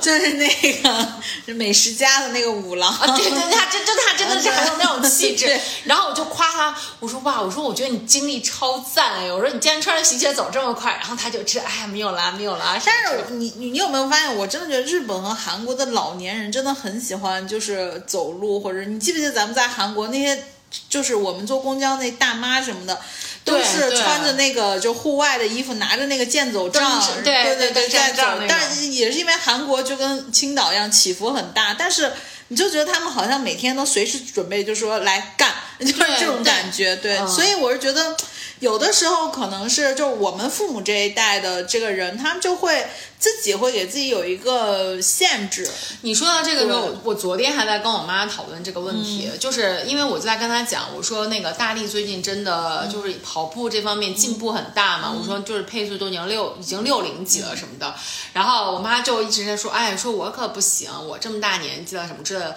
然后我就跟她讲，我说为什么要给自己设限呢？就是你其实你真的你能不能放？过你妈 不是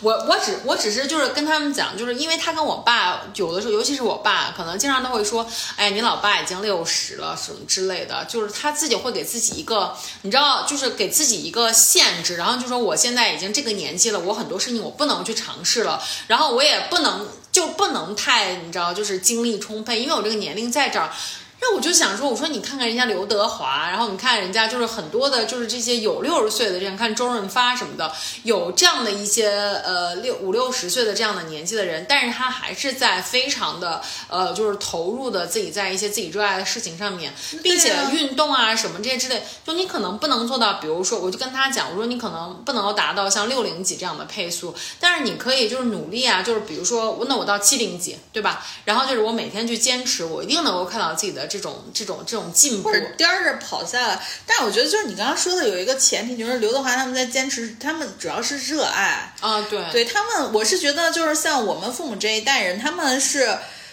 一直他们这一辈子都在遵循一个事情，这是他们的，这是他们的，你知道吗？就是准则，叫做什么时候干什么事儿。就就你包括他们结婚生子，包括他们人生的整个前半段都是这样，所以在他们的固有的印象里，六十多岁是有六十多岁的样子的。哦，你这么一说，我突然我突然就是领悟到了，确实是，就是他们也会经常跟我讲，就说你这个年纪就应该干这个事儿，该干的事儿。所以，像我以前我以前真的是他们这么说的，我也会就是我也会就认同，就觉得哦，好像是这样的。但是后来你从这个语境里面跳出来之后，你就想说谁规定的？嗯，对呀。啊，所以就是说，有的时候就是我是觉得我们父母这一代人，有的时候他们会。会就是，其实我觉得什么年龄干什么事儿，就如果你一直遵守的这个规则去活，其实也是 OK 的。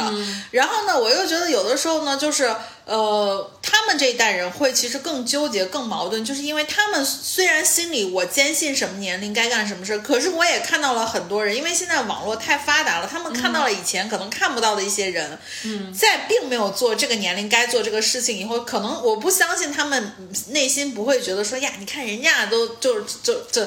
他们可能也会有矛盾和冲突，但是实际上到自己身上，他又觉得说，那我可能就真的不行，因为我不是他。就比如举个特别简单的例子，比如说。周润发现在还在跑港。港百对不对？对。但他说我不是他呀，对吧？我我。但是他们其实会，并不会会说那个啊，我不是他或者什么，他们会找很多客观的原因，就是说哦，他是明星，他有多少个团队，然后就有多少人在为他服务。对。我只是一个普通人什么的。但是现在就像你说的，就是有很多的社交媒体，然后我就跟他讲，我说那你可以看看小红书，我说现在有多少五十多岁、六十多岁，因为我确实是看到有六十多岁的女性，然后还在健身房撸铁，并且身材练得巨好。啊，对，然后我就说，我说你看人家，你去跑马的时候，你发现大爷大妈一大堆。对，然后我就跟我妈讲，我说现在马拉松也有很多人在，就是还在坚持跑啊。然后我妈又说，哦，我看到的都是好多男的，好像女的并没有。她其实会一直在给自己找借口，对对。但是实际上，我觉得最大原因也是她对于这个事情，她没有她那么强烈的追求和爱好，所以我就觉得说，嗯。Let it go，也 就是还是要跟自己和解，但是我觉得还是不要就是在太太限制自己。如果你一旦给自己一个限制的话，其实你连可能有的时候你你蹦一蹦就够到的东西，可能都不愿意蹦了。你觉得你自己蹦不了。对，所以对于他们，就是你像我现在对于我爸我妈，我觉得最大的点是在于。你一定要让自己先尝试一下。对，你如果就没有人要求你要坚持，你比如说跑步，对吧？你看我跑步，或者你看人别别人跑步挺好，你说我试一下，我发现我不能跑，嗯，我膝盖啊哪儿不舒服，我不能跑，那你就别跑，嗯。但是你说我连给我自己尝试的这个事情，我可能都说，哎，我不想尝试，我不敢尝试。我觉得这个大可不，因为我觉得人就活这一辈子，对，就是你。真的就是你千万别想着 我还有下辈子能干这没有了，对吧？光溜溜来，光溜溜走。对对，所以我就说，我说这个事儿就是，所以你看，我妈有的时候经常会拒绝我，包括就是我带她，比如说看电影啊、吃饭啊什么，她有的时候都是我不去啊或者什么的，我就跟大家说，我说你看你现在六十多岁了。我说吧，你这辈子反正也走了一大半了，对吧？我说你下辈子来碰到可不是我跟我爸，嗯，咱们吃饭的机会吃一次少一次。我就每次就这么要挟他，他就会说哎，那就去吧，就这种的。所以就说哎，是这样的。OK，嗯，那你接着接着，所以你雄野古道讲完了吗？对，讲完了。对我们就是大概走了两天的这样的一个感受，就是我觉得还挺好的。对，但是我我不得不说，就是因为丸子上次我来他们家录音的时候，还给我看了他在熊野古道的这神社里面求的那签儿，嗯，就就是求的这个我们日本叫这个这个这个玉手，对。然后完了以后，他就跟我说，他求的是我们的毛孩子健康。然后他还跟我说，就是现在的这个熊，就反正我我不知道是不是现在所有的，呃，因为我其实以前去像什么清水寺这些求玉手的时候，其实是大类，嗯，就比如说你你你求这健康，嗯，然后你求什么交通什么什么平安什么的这种，或者求考试，然后结果丸子跟我说，他这回去求的这个玉手是还有。就分特别细，足腰手对足腰，因为他说他给他妈求了一个足腰手，就是你知道那个那个身就。单以身体健康这一这一个领域来说，底下细分了非常多的垂类，就是就是有什么眼睛对。明明亮，然后看得远什么就这种，然后我就觉得说日本人太做生意了，对，就是就是跟白冰的人不一，跟白冰的人不一样，熊野的人很会做生意，就在健康的这块儿狠狠拿捏，因为他们真的会非常就是尤其是在神社的这个领域，因为熊野古道里面的神，它其实也。是，其实很偏僻，我觉得它比白冰更偏僻。但是我就觉得可能是日本人对于这种你知道神社，他们还是非常的就是这种信仰，他们还是敬畏的，很敬畏的。然后呢，并且我觉得日本的这个所有的神社，包括日本的很多地区，都会给自己打上非常鲜明的 logo。比如说我去的这个我求的这个御守的这个地方呢，它在它在他的这个神社的门口立了两面巨大的旗子，上面印着日本第一大灵验神社大灵验所。对，然后我想说，我当然我因为我本来没有计划买这个，就是请这个御守的，但是注意啊，不要买。对，然后但是我当我看到了这个他对自己的这个定位之后，我就想说。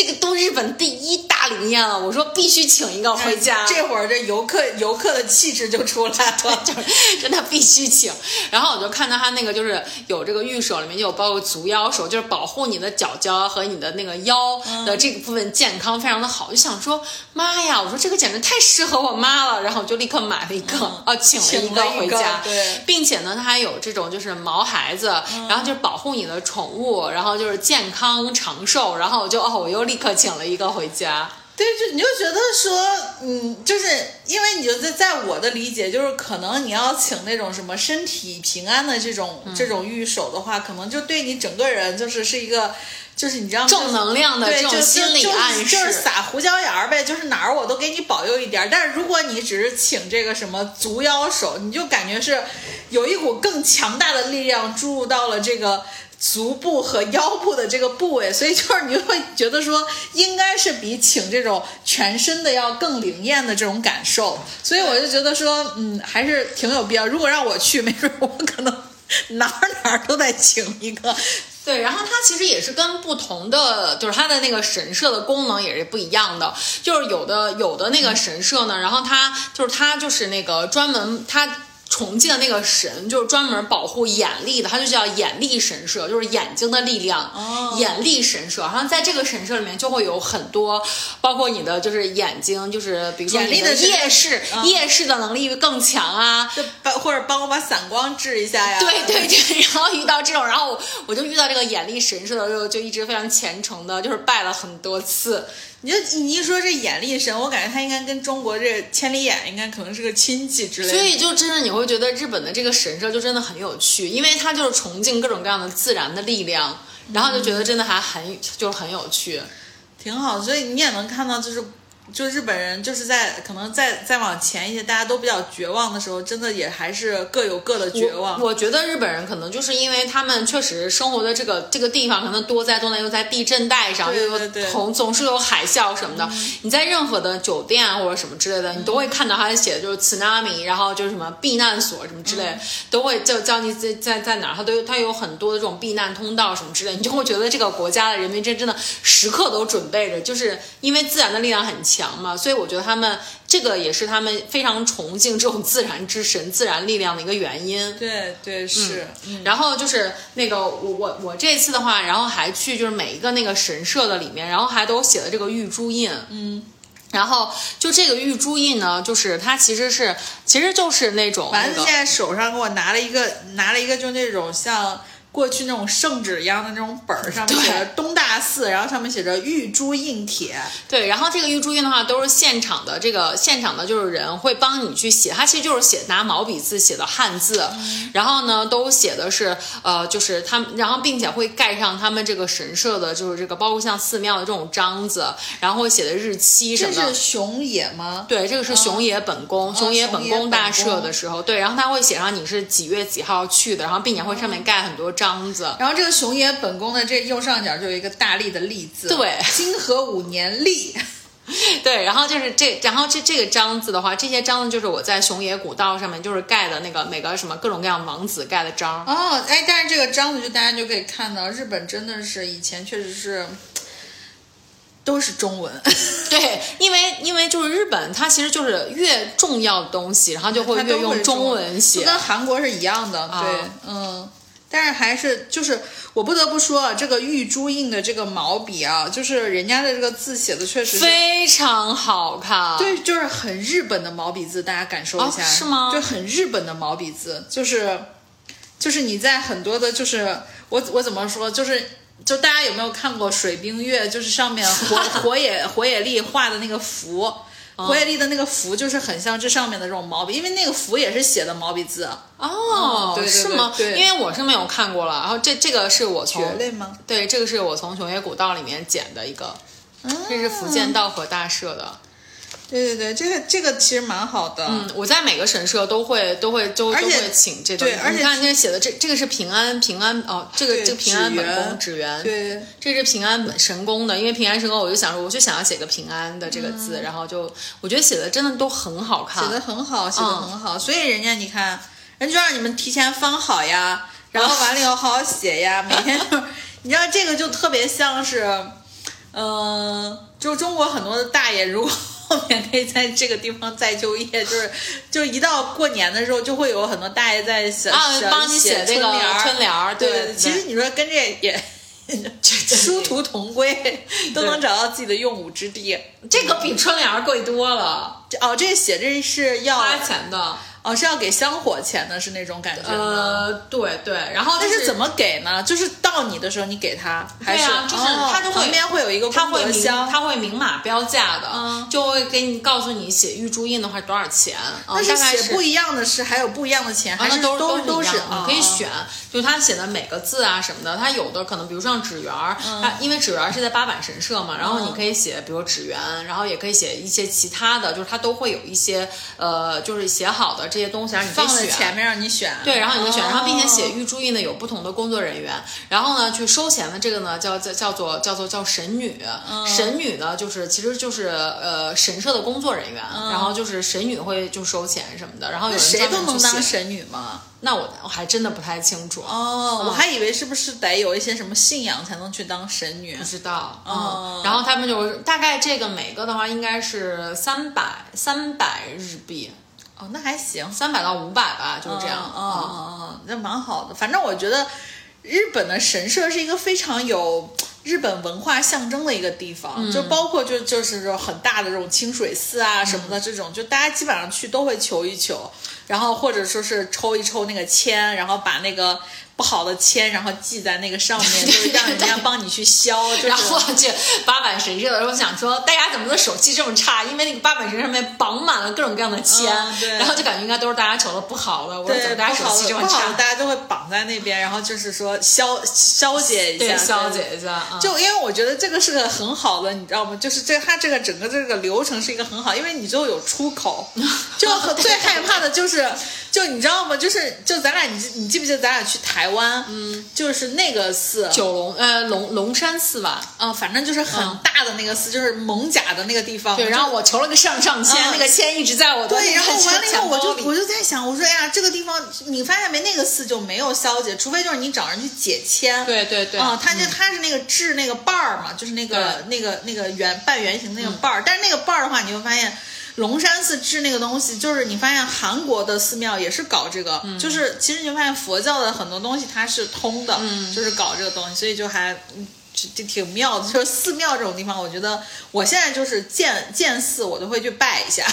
就是越老越迷信，反正是，但我就觉得也没有什么损失。对，我是觉得日本的这种，就是它就感觉一直是让你让你感觉还蛮正能量，反正没关系，我抽到不好，我就得绑在那儿就好了，对，然后绑那儿就一定会。消解了。对，然后就是我，因为我是到那个熊野熊野本宫大社的时候，然后纳智大社的时候，它就专门有一棵树，然后呢就是楠树，就是它里面它还有它还有那个什么那个楼梯什么之类的，就是你从下面进去，然后你是可以在里面就是去祈愿的，然后呢，并且呢，它是会有一个就是它有一个画马，就是那个那个大概是应该是一千，你请一个画马，就是请请一个竹签，然后呢，你可以在上面写下你的愿望，然后写请愿的人是谁，然后你要就是请有什么愿望，然后时间你就写在那个上面，然后我就帮咱们全家然后都写了，然后就写了就是写了一些特别贪。心。我跟你说，你这种请愿还是得就是就是你要还愿的。然后写了一些非常好，写了一些就非常那个，因为我想好不容易去一次嘛，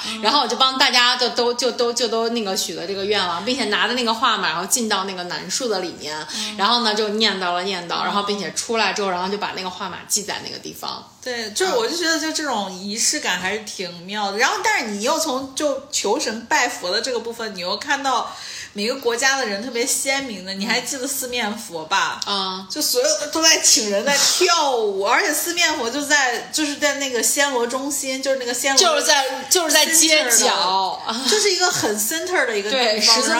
对，然后很小，然后完了以后就是香火特别的旺，嗯，就是所有进去的人都要去。至少你可能得，就是说，说是买一个那个小花的那个东西是要献给佛祖的，然后就是旁边全是那个那跳舞的那个队就没停过，一直在跳，一直在有人在还原，然后你就发现东南亚的人和这个就是东亚这边的人，就是好像表达的这个方式还是还挺不一样的。对，因为因为就是那个日本的这个我们去的这些神社什么，它都是那个就是神道教嘛，就是日本它自己独特的这些宗教。然后我是觉得，因为他们崇尚的是一些自然之神，所以说他们所有的神社里面是没有供任何的东西的，就是都是都是自然，就没有佛像这种，没有，因为他们不，他没有佛对他们不是佛，他们就可能他们就可能就是门口会画一些什么兔子啊什么之类的，就是有一些动物啊什么之类的。然后呢，就是因为像福建道和大社他们的这个神灵是就是一个小狐狸，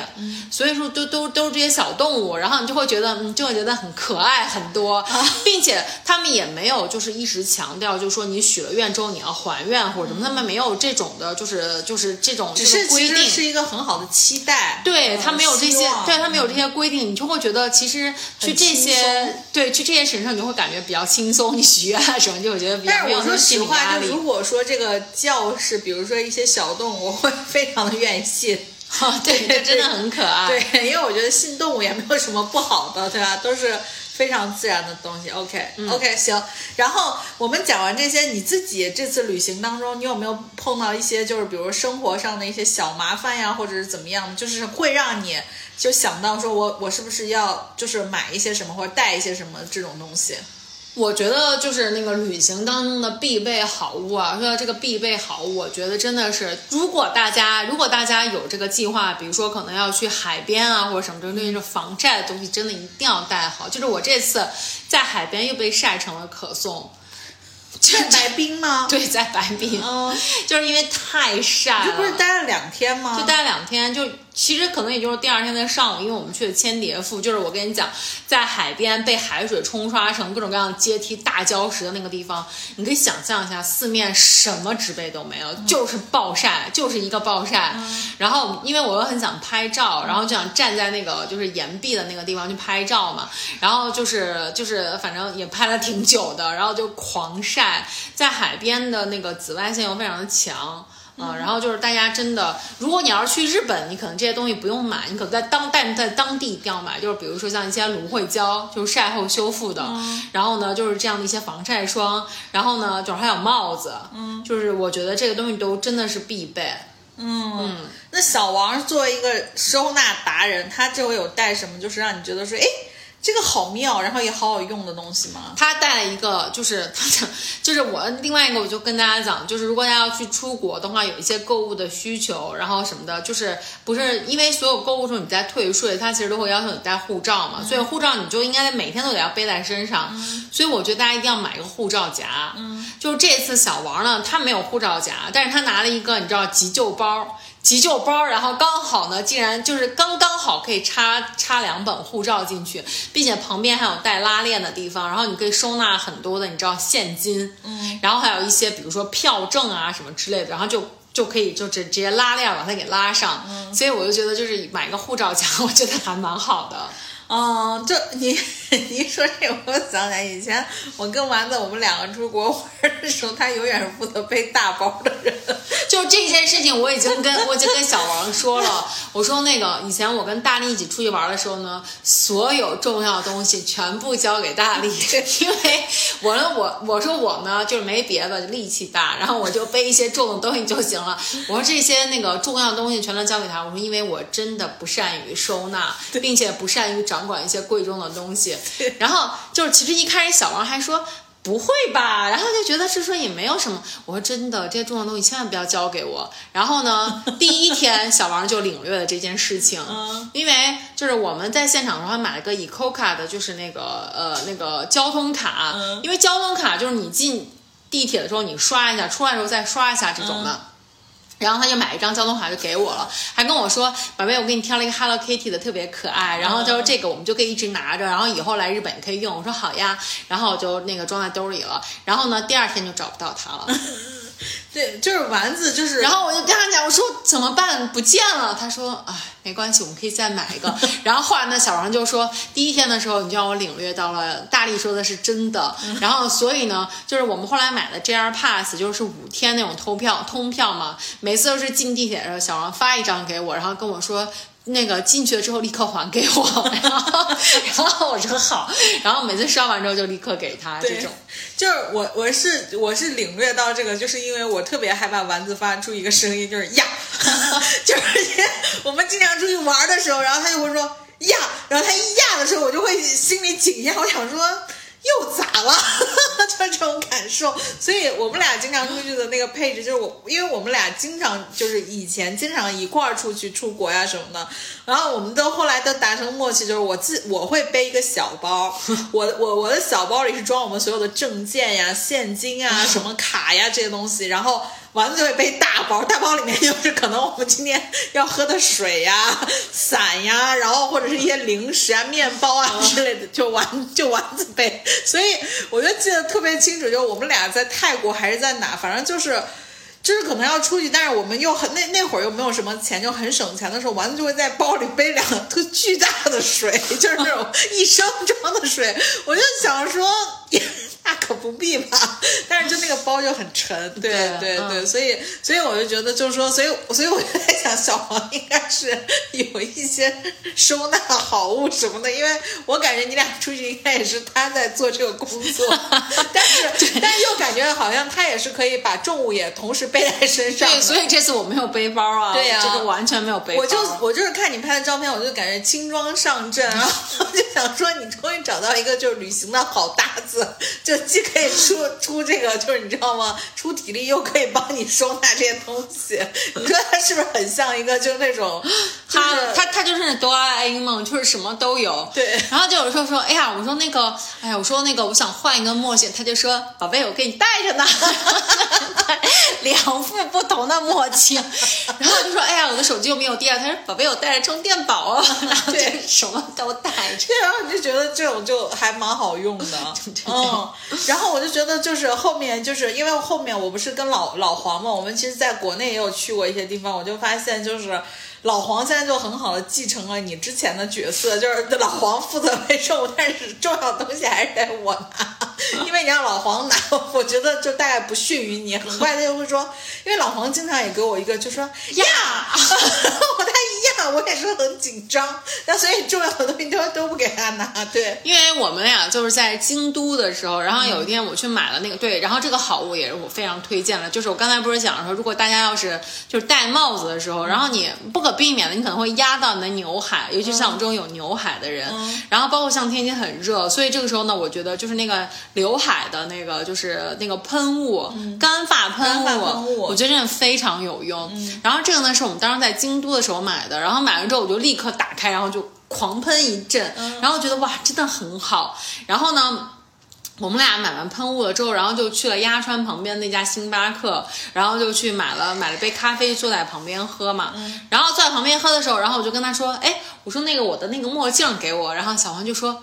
宝贝，墨镜我没有拿。”嗯，我说不会吧？我说墨镜，我说我刚才没有给你吗？然后他说没有啊。然后完了之后，我们他就开始狂翻他的包里，然后就找不到我的墨镜了。对啊，所以我就发现你们这种人，包括老黄也有这种问题，就经常就是已经给到你了。所以你知道现在我跟老黄经常会有一个什么对话，就比如他要找一个什么东西，然后我给他了，我说你记着我给你了啊，你一会儿别问我要啊，就是就是会有这种对话，你知道吗？然后完了之后，我就跟我就跟小王，我们俩就在倒，然后就说我的墨镜上，因为这个墨镜呢是我就是临出发前刚买的一个新的墨镜，然后我说这个墨镜去哪儿了呢？就倒倒倒了半天，我说呀，我说会不会在我刚才就在喷那个刘海的时候，然后把墨镜放下来了？他说有可能是，我说那我现在立刻回去找，然后我就立刻回去了，然后到因为还好不是很远，然后到那家药妆店，然后那家药妆店呢还好还是一个中国的一个服务员，然后他就跟我讲说，他说你刚才出门的时候，我看到你是戴着墨镜离开的，我说你确定吗？他说我记得是这样子的，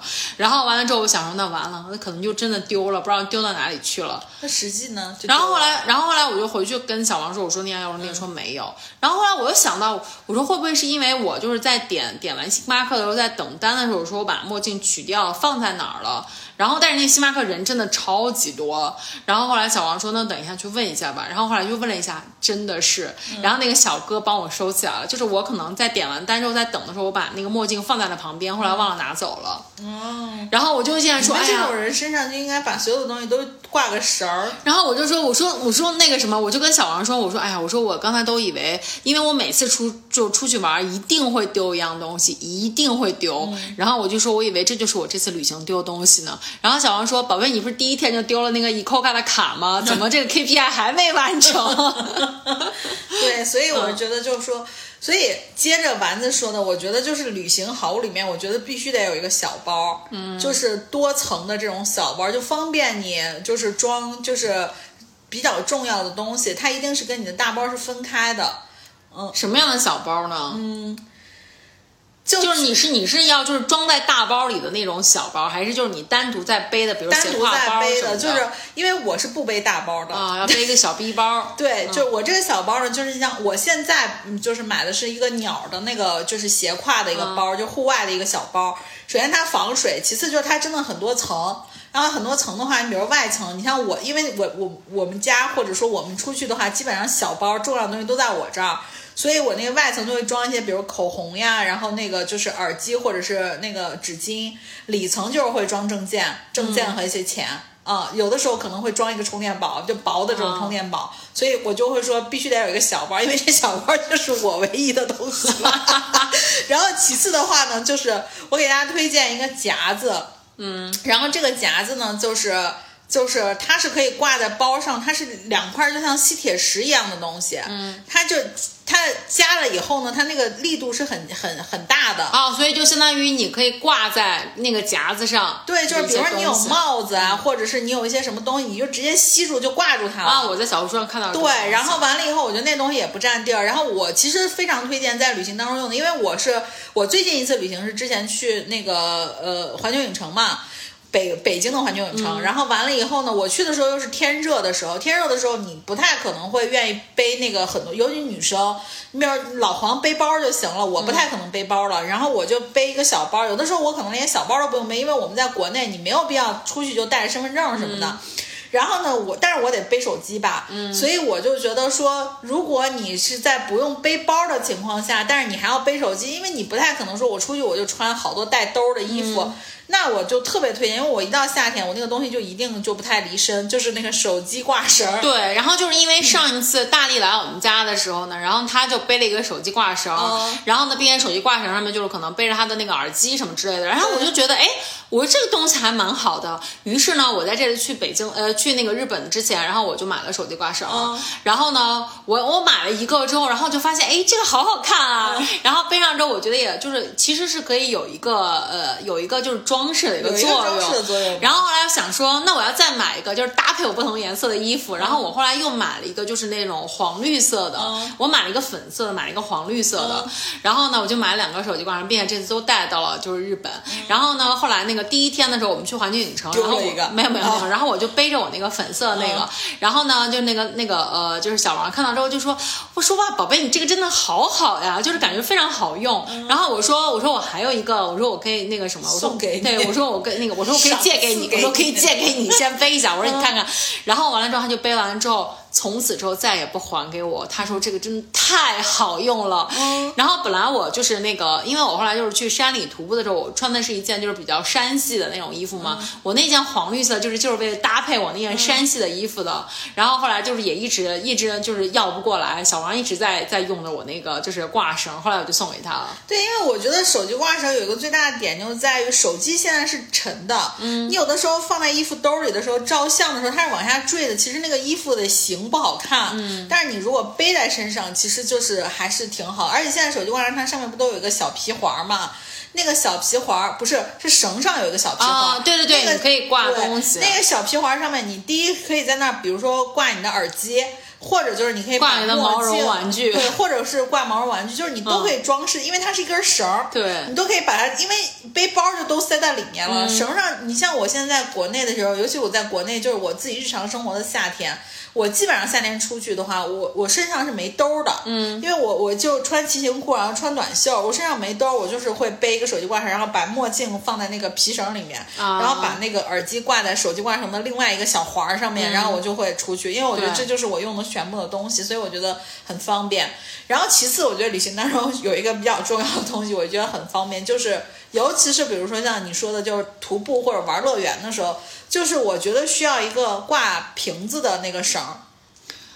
呃，就是我觉得瓶子这个东西啊，嗯。就是因为因为那个，我当时就是想说我要装饰的时候，我就想说，那我到底是挂买挂手机绳呢，还是买那个挂那个挂背瓶子的绳背一个水壶的这种绳？后来我就发现水壶，因为我觉得太重了，就是其实挂在身上的话，其实会一个是会影响你的那个那个那个衣服的那个啊啊衣服的形状，对，然后嗯一个也是也也是就是也会影响你蹦蹦跳跳什么之类的，所以我就觉得水壶其实可能挂绳，我个人是觉得没那么多重，没那啊，么重我是说的是挂瓶子，就是现在不是都有一个就那种小的一个帕儿嘛，嗯就你只用买一个帕儿跟一个绳儿，你但凡换任何一瓶水新的，你都可以放在里面，然后这个你可以就给工具人背，啊、就因为你有小王，我有一小黄，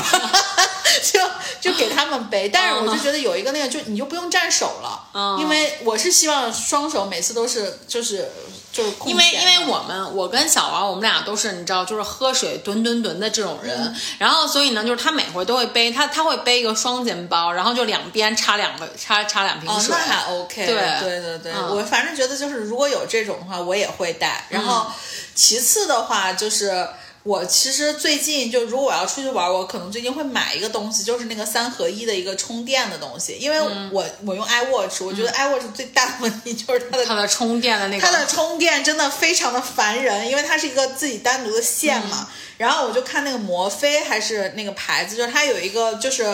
呃毛毡布一个织的东西，它是三合一的，它折起来很小。然后它就一边是一个 iPhone 的一个，就是都它两两块是这种无线充电的板，就你可以同时充手机、充耳机，然后另外一个就是呃手表的。嗯，所以我出去的话，我大概会买一个那个东西。但是这个东西呢，就是我之前也看到过，就但是它的对它的充电速度实在是太慢了。然后，所以我觉得出去玩的，尤其是可能时间比较长的这种，并且可能比如两个人之类的，嗯然后我就觉得要买一个就是这种就是那个插线板，我觉得还蛮对，大功率的插头其实是对的。对这种插线板的话，就是我们这次去日本的时候，小王也买了一个，它就是有很多不同的插头，然后呢，就是包括里面它还它还有那个直接的那个 Type C 的那个插插头，然后这样子的话，因为你就可以保证你的充电速度，对。尤其是那个你可能有一些，比如说你那个快充的那种插头，你就可以直接就是双插插在那儿，然后有一些 Type C 的你也可以直接插在这儿，就是这种的，对。然后呢，因为小王呢，他是用的是那个遥遥领先的华为，嗯。然后我呢是用苹果，然后他就每天都会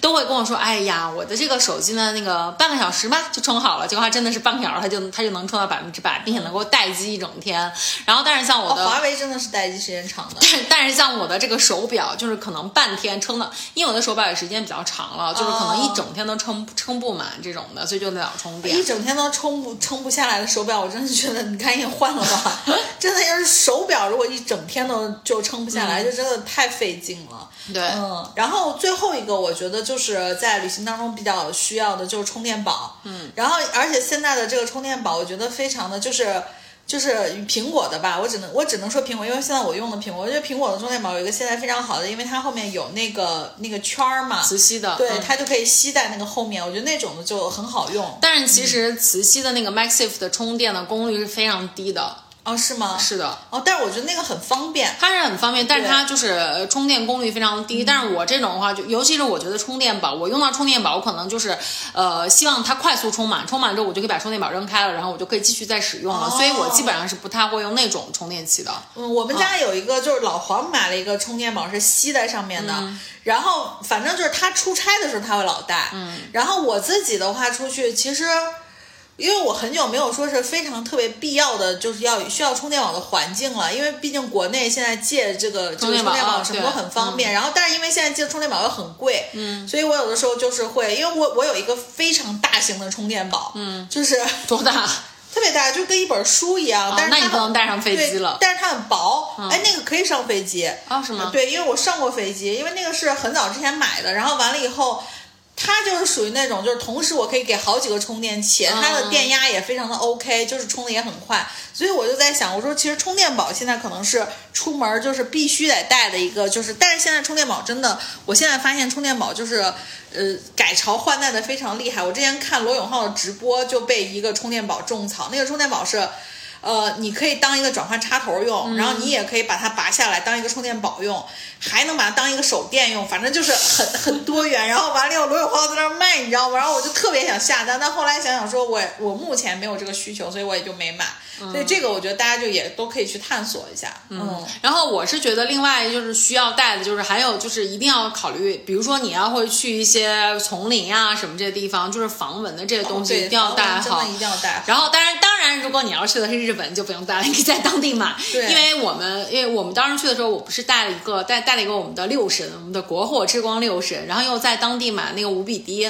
五比滴就是就是六神的话，它其实就主要是防止你被蚊虫咬五。比滴就是咬了之后涂上对，五比滴的话就是嗯咬了之后它就不痒了，就这个就是就是一定要带好，因为我就是那种特别容易招蚊子的人。对，因为我觉得如果你去东南亚，包括你去泰国什么的，就是你也可以在当地买。因为我就发现，就是我我用了这么多防蚊的东西，我觉得咱们那时候在泰国买那个粉色的，反正我记得一个防蚊的特别管用。嗯，然后在就是 anyways，反正就是你自己做好这种，如果你是一个特别招蚊虫的体质。对，然后其实实我本来还还还是会想，就是那个怎可能这个这个季节，可能就是比如你要出去户外，在日本的城市里面可能也要喷，但是后来我就发现其实不是，就是我只有最最后，包括像在那个就是森林里面都没有被咬，然后只有到最后到京都的时候才会才被咬。你看京都真的不行。OK，嗯，然后呃，你说嗯，就是，然后我还有一个，就是我觉得必须要带的东西，就是因为我呢，呃，因为我平时就比如说拉粑粑或者什么这个方面，就是其实特别的顺利，就是每天是非常固定的，因为我的生活节奏很固定。但是如果一旦我出去旅行的话，就是其实可能生活节律。调整了之后就可能会不太顺畅，所以呢，就是我每次出去的时候，我会就是准备好，就是那个呃，就是准备好就这方面的那个就是乳果糖，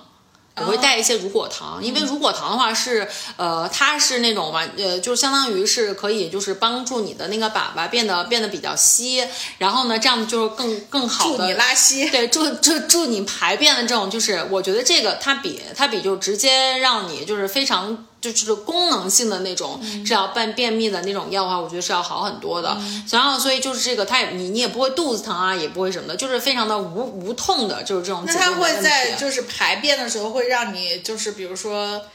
很忽然很着急，就忽没有没有没有，不这个是不是不是那种的，嗯嗯，所以说就是这个的话，我是觉得还蛮好的，呃，所以所以如果大家就是有有有这方面的那个困扰的话，我就还蛮推荐乳果糖的。哦，那如果这样说的话，我觉得这个是非常好的一个一个选项。嗯，对，因为我我觉得就是基本上很多人就是去到外地的时候会有这种就是排便的困扰，我觉得我也有。嗯，我去到那个外面的话，我就觉得，哎，我这好像就是不太对，因为我要是。换，因为我要是换一个，比如说厕所的环境什么之类的，然后我都会觉得，嗯，好像并没有那么 relax，然后就让我的那个就是拉粑粑的这个欲望并没有那么强。嗯所以我觉得像这个就是还挺还挺有必要的。对，然后我是觉得就是呃。吃喝拉撒这块儿，因为你说到拉了，就是我还 我还我还非常需要就是湿厕纸。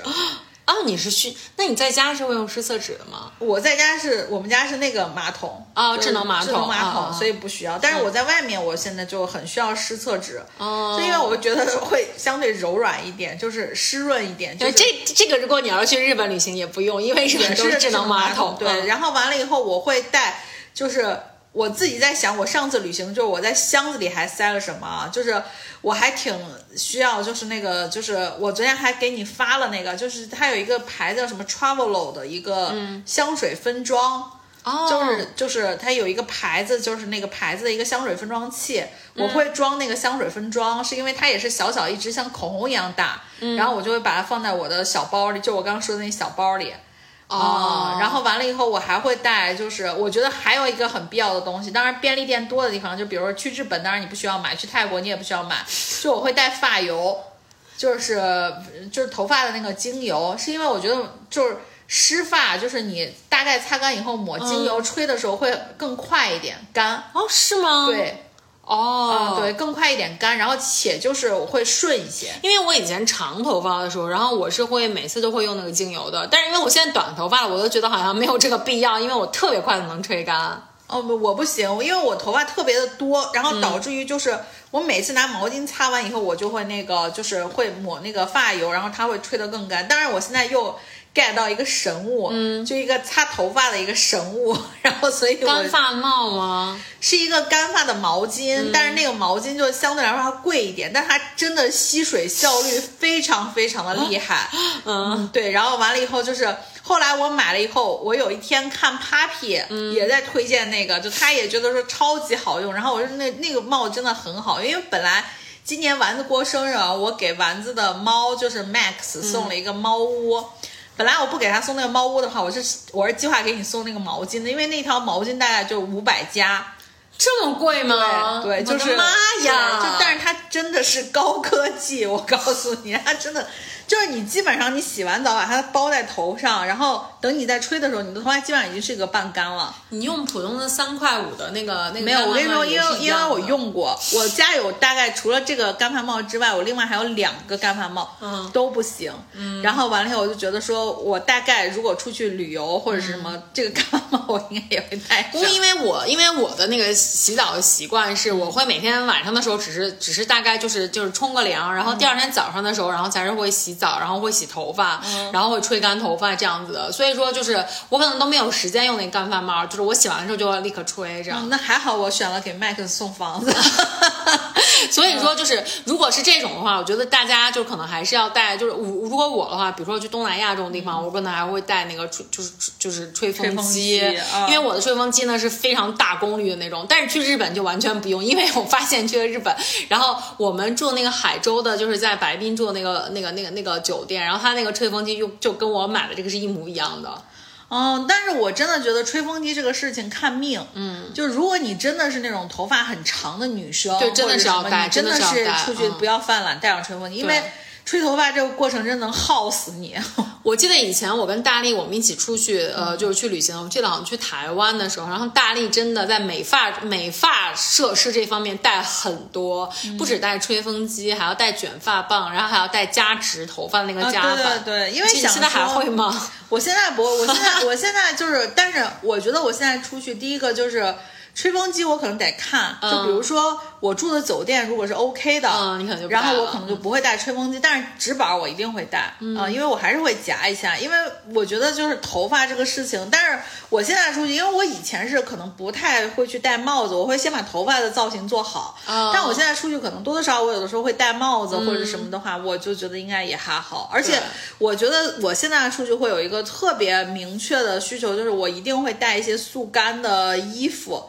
就是就是，包括我上次去那个汉中那边，因为我们不是也有牧场啊什么这些的，我都会带速干的一些，就是包短短短袖啊，或者是裤子什么的。因为我觉得可能现在相对机能一点的衣服会比较符合你在这个过程当中一些不可抗的，因为我就记得特别清楚，咱俩在走那个 Hook Valley 的时候，我不是穿了一件帽衫，对。全棉的帽衫，然后在下雨什么的，就是你的衣服会变得很湿，而且干不了。对，我就觉得，如果要是去那些，比如说这种户外的，或者你有你有一些可能会从事这些户外运动的这些，可能带这个速干的这些是比较好的。而且关键是夏天，有的时候你带速干，你自己也舒服，因为那个棉 T 恤有的时候你不太可能在路上换掉。嗯，你你真的是出汗了或者是什么的话就不舒服，所以速干呢会能更好的那个什么。我现在可能对于这个功能性会需求会更多一些。嗯，所以我觉得就是速干的衣服我会带，然后最后我可能会带的就是。就是那种现在不是很多就那种玻尿酸的刺抛的那种，就是抹脸的嘛，嗯就那种精华，我可能会带那那些东西，嗯，对，会带一小排这样子，然后其他的应该就都还好。你我我看你发给我的这个笔记里面还有一个去污笔，我就一直觉得很奇怪，我什么叫去污笔啊？是什么东西啊？可 去污笔是我不知道我从什么时候开始，我有的时候吃饭就是会滴，就是妈呀，你这个让我想到了那个《再见爱人》里面那个《再见爱人》里面的老纪。啊，对，然后我就会滴，然后我滴滴上之后的话，就是老纪的那个点，其实我因为他说的是别人，我倒对于别人来说我不是很 care，但是对于我自己来说，我会有这种，就是我会有这种。嗯，强迫症，嗯，就如果真的滴在这儿，我会觉得，比如说真的是出去旅行的时候，我会觉得说，如果我今天穿的还挺好看的，然后万一拍照呀什么的，会显得你这个人很邋遢，所以我会带去污笔。但是去污笔就是，我觉得这个点大家得自己去用啊，就是不是所有的去污笔都好用的。就因为我买过笔状的，我也买过那种瓶状的，就是我都会试。然后，但但是后来我就发现，我怎么没有发现我们俩去旅行的时候，你会经常把东西弄在衣服上呢？哦、我跟你说，我我不知道是我从什么时候开始，我觉得就是大大家对于老黄 对我的一个就是 影响，因为我俩有的时候出去吃东西，弄完以后我说你看你衣服上滴的，他说你看看你自己，然后发现我们俩这块儿都会有一些油点子，当然那油点子可能不多，不会像就是。王诗晴那种裙子上一大片，但可能就是比如说，因为西安就我们吃辣油啊什么的就会滴，然后我就觉得说带一个就是以防万一。但是后来我我到目前为止没发现特别好用的去污笔，嗯，我觉得可能带上带上一小瓶那个就是。呃，那个叫什么洗洁精就 OK 了，因为洗洁精就是弄完以后你你顺势把它搓一下就 OK 没问题，或者哪怕到晚上回到酒店以后你处理一下，要不然的话真的是那件衣服你如果就是比较背。你你大概旅行第一天滴上了，你后面几天这个东西都留在你 你那件衣服大概不会再拿出来穿了。对，嗯，嗯，好。然后这次我们去日本的时候，然后还给我种草了一个一个牌子一双鞋，就是 Hoka。啊，Hoka 蛮好的。就是其实以前的话，因为呃，Hoka 这个牌子应该也算是现在就是最近才刚开始，就是比较就是就是在大家接受度比较高的，相当于也相对来说比较小众的一个品牌嘛。然后所以其实，而且我对于，因为他们家可能鞋子特点就是它的底子非常的 Hoka 软，不小众，就他家的底，反正他家底子就比较软的对比较厚嗯。对。然后，但是我自己我自己本人对于跑鞋的这样要求，我一直都是希望它反馈比较好的，嗯。所以我一般都会选择那种底比较硬的，比较竞速鞋碳那种，对对，Asics 啊什么像这种品牌，所以我一直就对 Hoka 这个品牌就并不接受，然后我就觉得它并不好。然后呢，这个鞋呢其实是小王强烈安利给我的，因为他自己买了一双，就是那个他的那个 Bondi 的那个就是平时的那个跑鞋，他觉得就穿着非常的舒服，尤其是比如说就是他自己因为上班的时候就是通勤路比较长嘛，就是他就说他像他的这种必就是受迫性的 city walk 比较多，所以他觉得穿的非常的舒服。然后后来他就推荐给我了那个就是他那个安安娜卡帕的那个户外的这种轻徒步的那个鞋。然后其实我一开始想说，我说这个品牌，我说他凭什么要卖一千多？然后就是。Hoka 很好，因为我就我我打断一下，是因为我自己是喜欢穿减震的鞋，所以我就是我就之前我就一直在 Hoka、索康尼这些鞋都是、都是在我关注的范畴里面，是因为我喜欢穿索康尼，是因为。我觉得索康尼的鞋我自己穿着更舒服，嗯。对，但是 Hoka 确实是很好的鞋，嗯。然后就是后来那个小王就强烈推荐，他说我们去试一下，我们去看一下。后来呢，我们就去看了一下，哎，我是觉得我是觉得它挺好看的。啊对，Hoka 做的是好看，对，然后他的那双徒步鞋呢，然后就是我试了一下，真的是非常非常的轻，就跟我，因为我自己其实本身我有一双徒步鞋，就是之前也是别人送给我的，就是我之前那个同事老是也老是想要带我去徒步的那位同事送给我的，然后那个鞋呢就是非常传统的那种徒步鞋，就是其实当当然它防水效果也很好啦，然后防滑也很好，但是它就是非常重，很沉，然后并且它的透气性并没有那么好，但是我穿了这个安娜卡帕之后，我就发现，哎，就真的是又很透气，又很轻便，又很好看，并且它还防水，嗯，然后也防滑。后来呢，我就说那好吧，我说那我就给他一次机会，然后就买了。然后这一次我们去日本大概十几天，然后我没有带其他的鞋，我就只带了这一双鞋，然后并且带了一双跑鞋，跑步穿。然后就带着这两双鞋，就是比较方便，还带了一双拖鞋。然后呢，就会发现它其实可以适应各种各样的我的就是这个旅行的场景。就比如说我们在就是这个这个环球影城，我觉得它其实搭配各种各样的衣服，其实它也是好看的。然后呢，包括我们在海边，可能有一些就是有一些比较稍微滑的一些礁石啊什么，它也都能够 handle。包括我们在熊野古道，在那个石板的那个路上，肯定有一些青苔，然后它也完全都没问题。然后并且就是应该我们在对 USJ 的时候还下雨了，然后它也就是趟水啊什么的，就是也完全没有问题。然后我就觉得哎，就真的很好穿，并且日本它其实本身也很干净嘛。然后那双鞋真的就越穿越干净，越穿越干净。因为反正在水里面也也洗过，对，然后我就觉得，哎，这个鞋真的很不错，就是我还蛮推荐的。就是如果我可能，他如果出新款，我是愿意会再去回购去买新款的。嗯，嗯，Hoka 是呃非常好的牌子，我自己觉得也好看。对，嗯，然后之之前就是小红书上，如果大家去关注一些测评鞋子的测评的话、h o k a 一直都是就是榜上有名的测评的鞋。啊、对，反正我就就是会跟一些厚底的，因为我其实自己一直一开始，我可能觉得 Hoka 可能是更网红的这种鞋，可能就像比如说那个什么什么 All Allbird 啊，什么这种跟这种差不多，就都是很网红的这种，网红的风比较大。但是我自己穿了之后，我是觉得还真的是就是它红的有道理，是 真的还蛮好的。Oka 是功能性的鞋，嗯对 Allbirds 真的是，哎呀，就是是是 Allbirds，我觉得就是跟就就是休闲鞋嘛，就啊它不是功能类的鞋。嗯嗯，还有吗没了，？OK，、行，我们这这一期真的我们都快录成这个马拉松了，录了两个小时，嗯，赶上，天呐，行吧，那我们这期就也是先聊到这儿。然后因为不是为什么这一期要聊这个，是因为我们也觉得快双十一了嘛，然后再加上可能马上后面就是又会有什么元旦假期啊什么的，大家如果说有什么旅行的好物，也可以给我们推荐一下，长途的、短途的，我觉得都 OK。嗯嗯，好、嗯、的，好的，那行，那我们这期就到这儿，拜拜，拜拜。You are my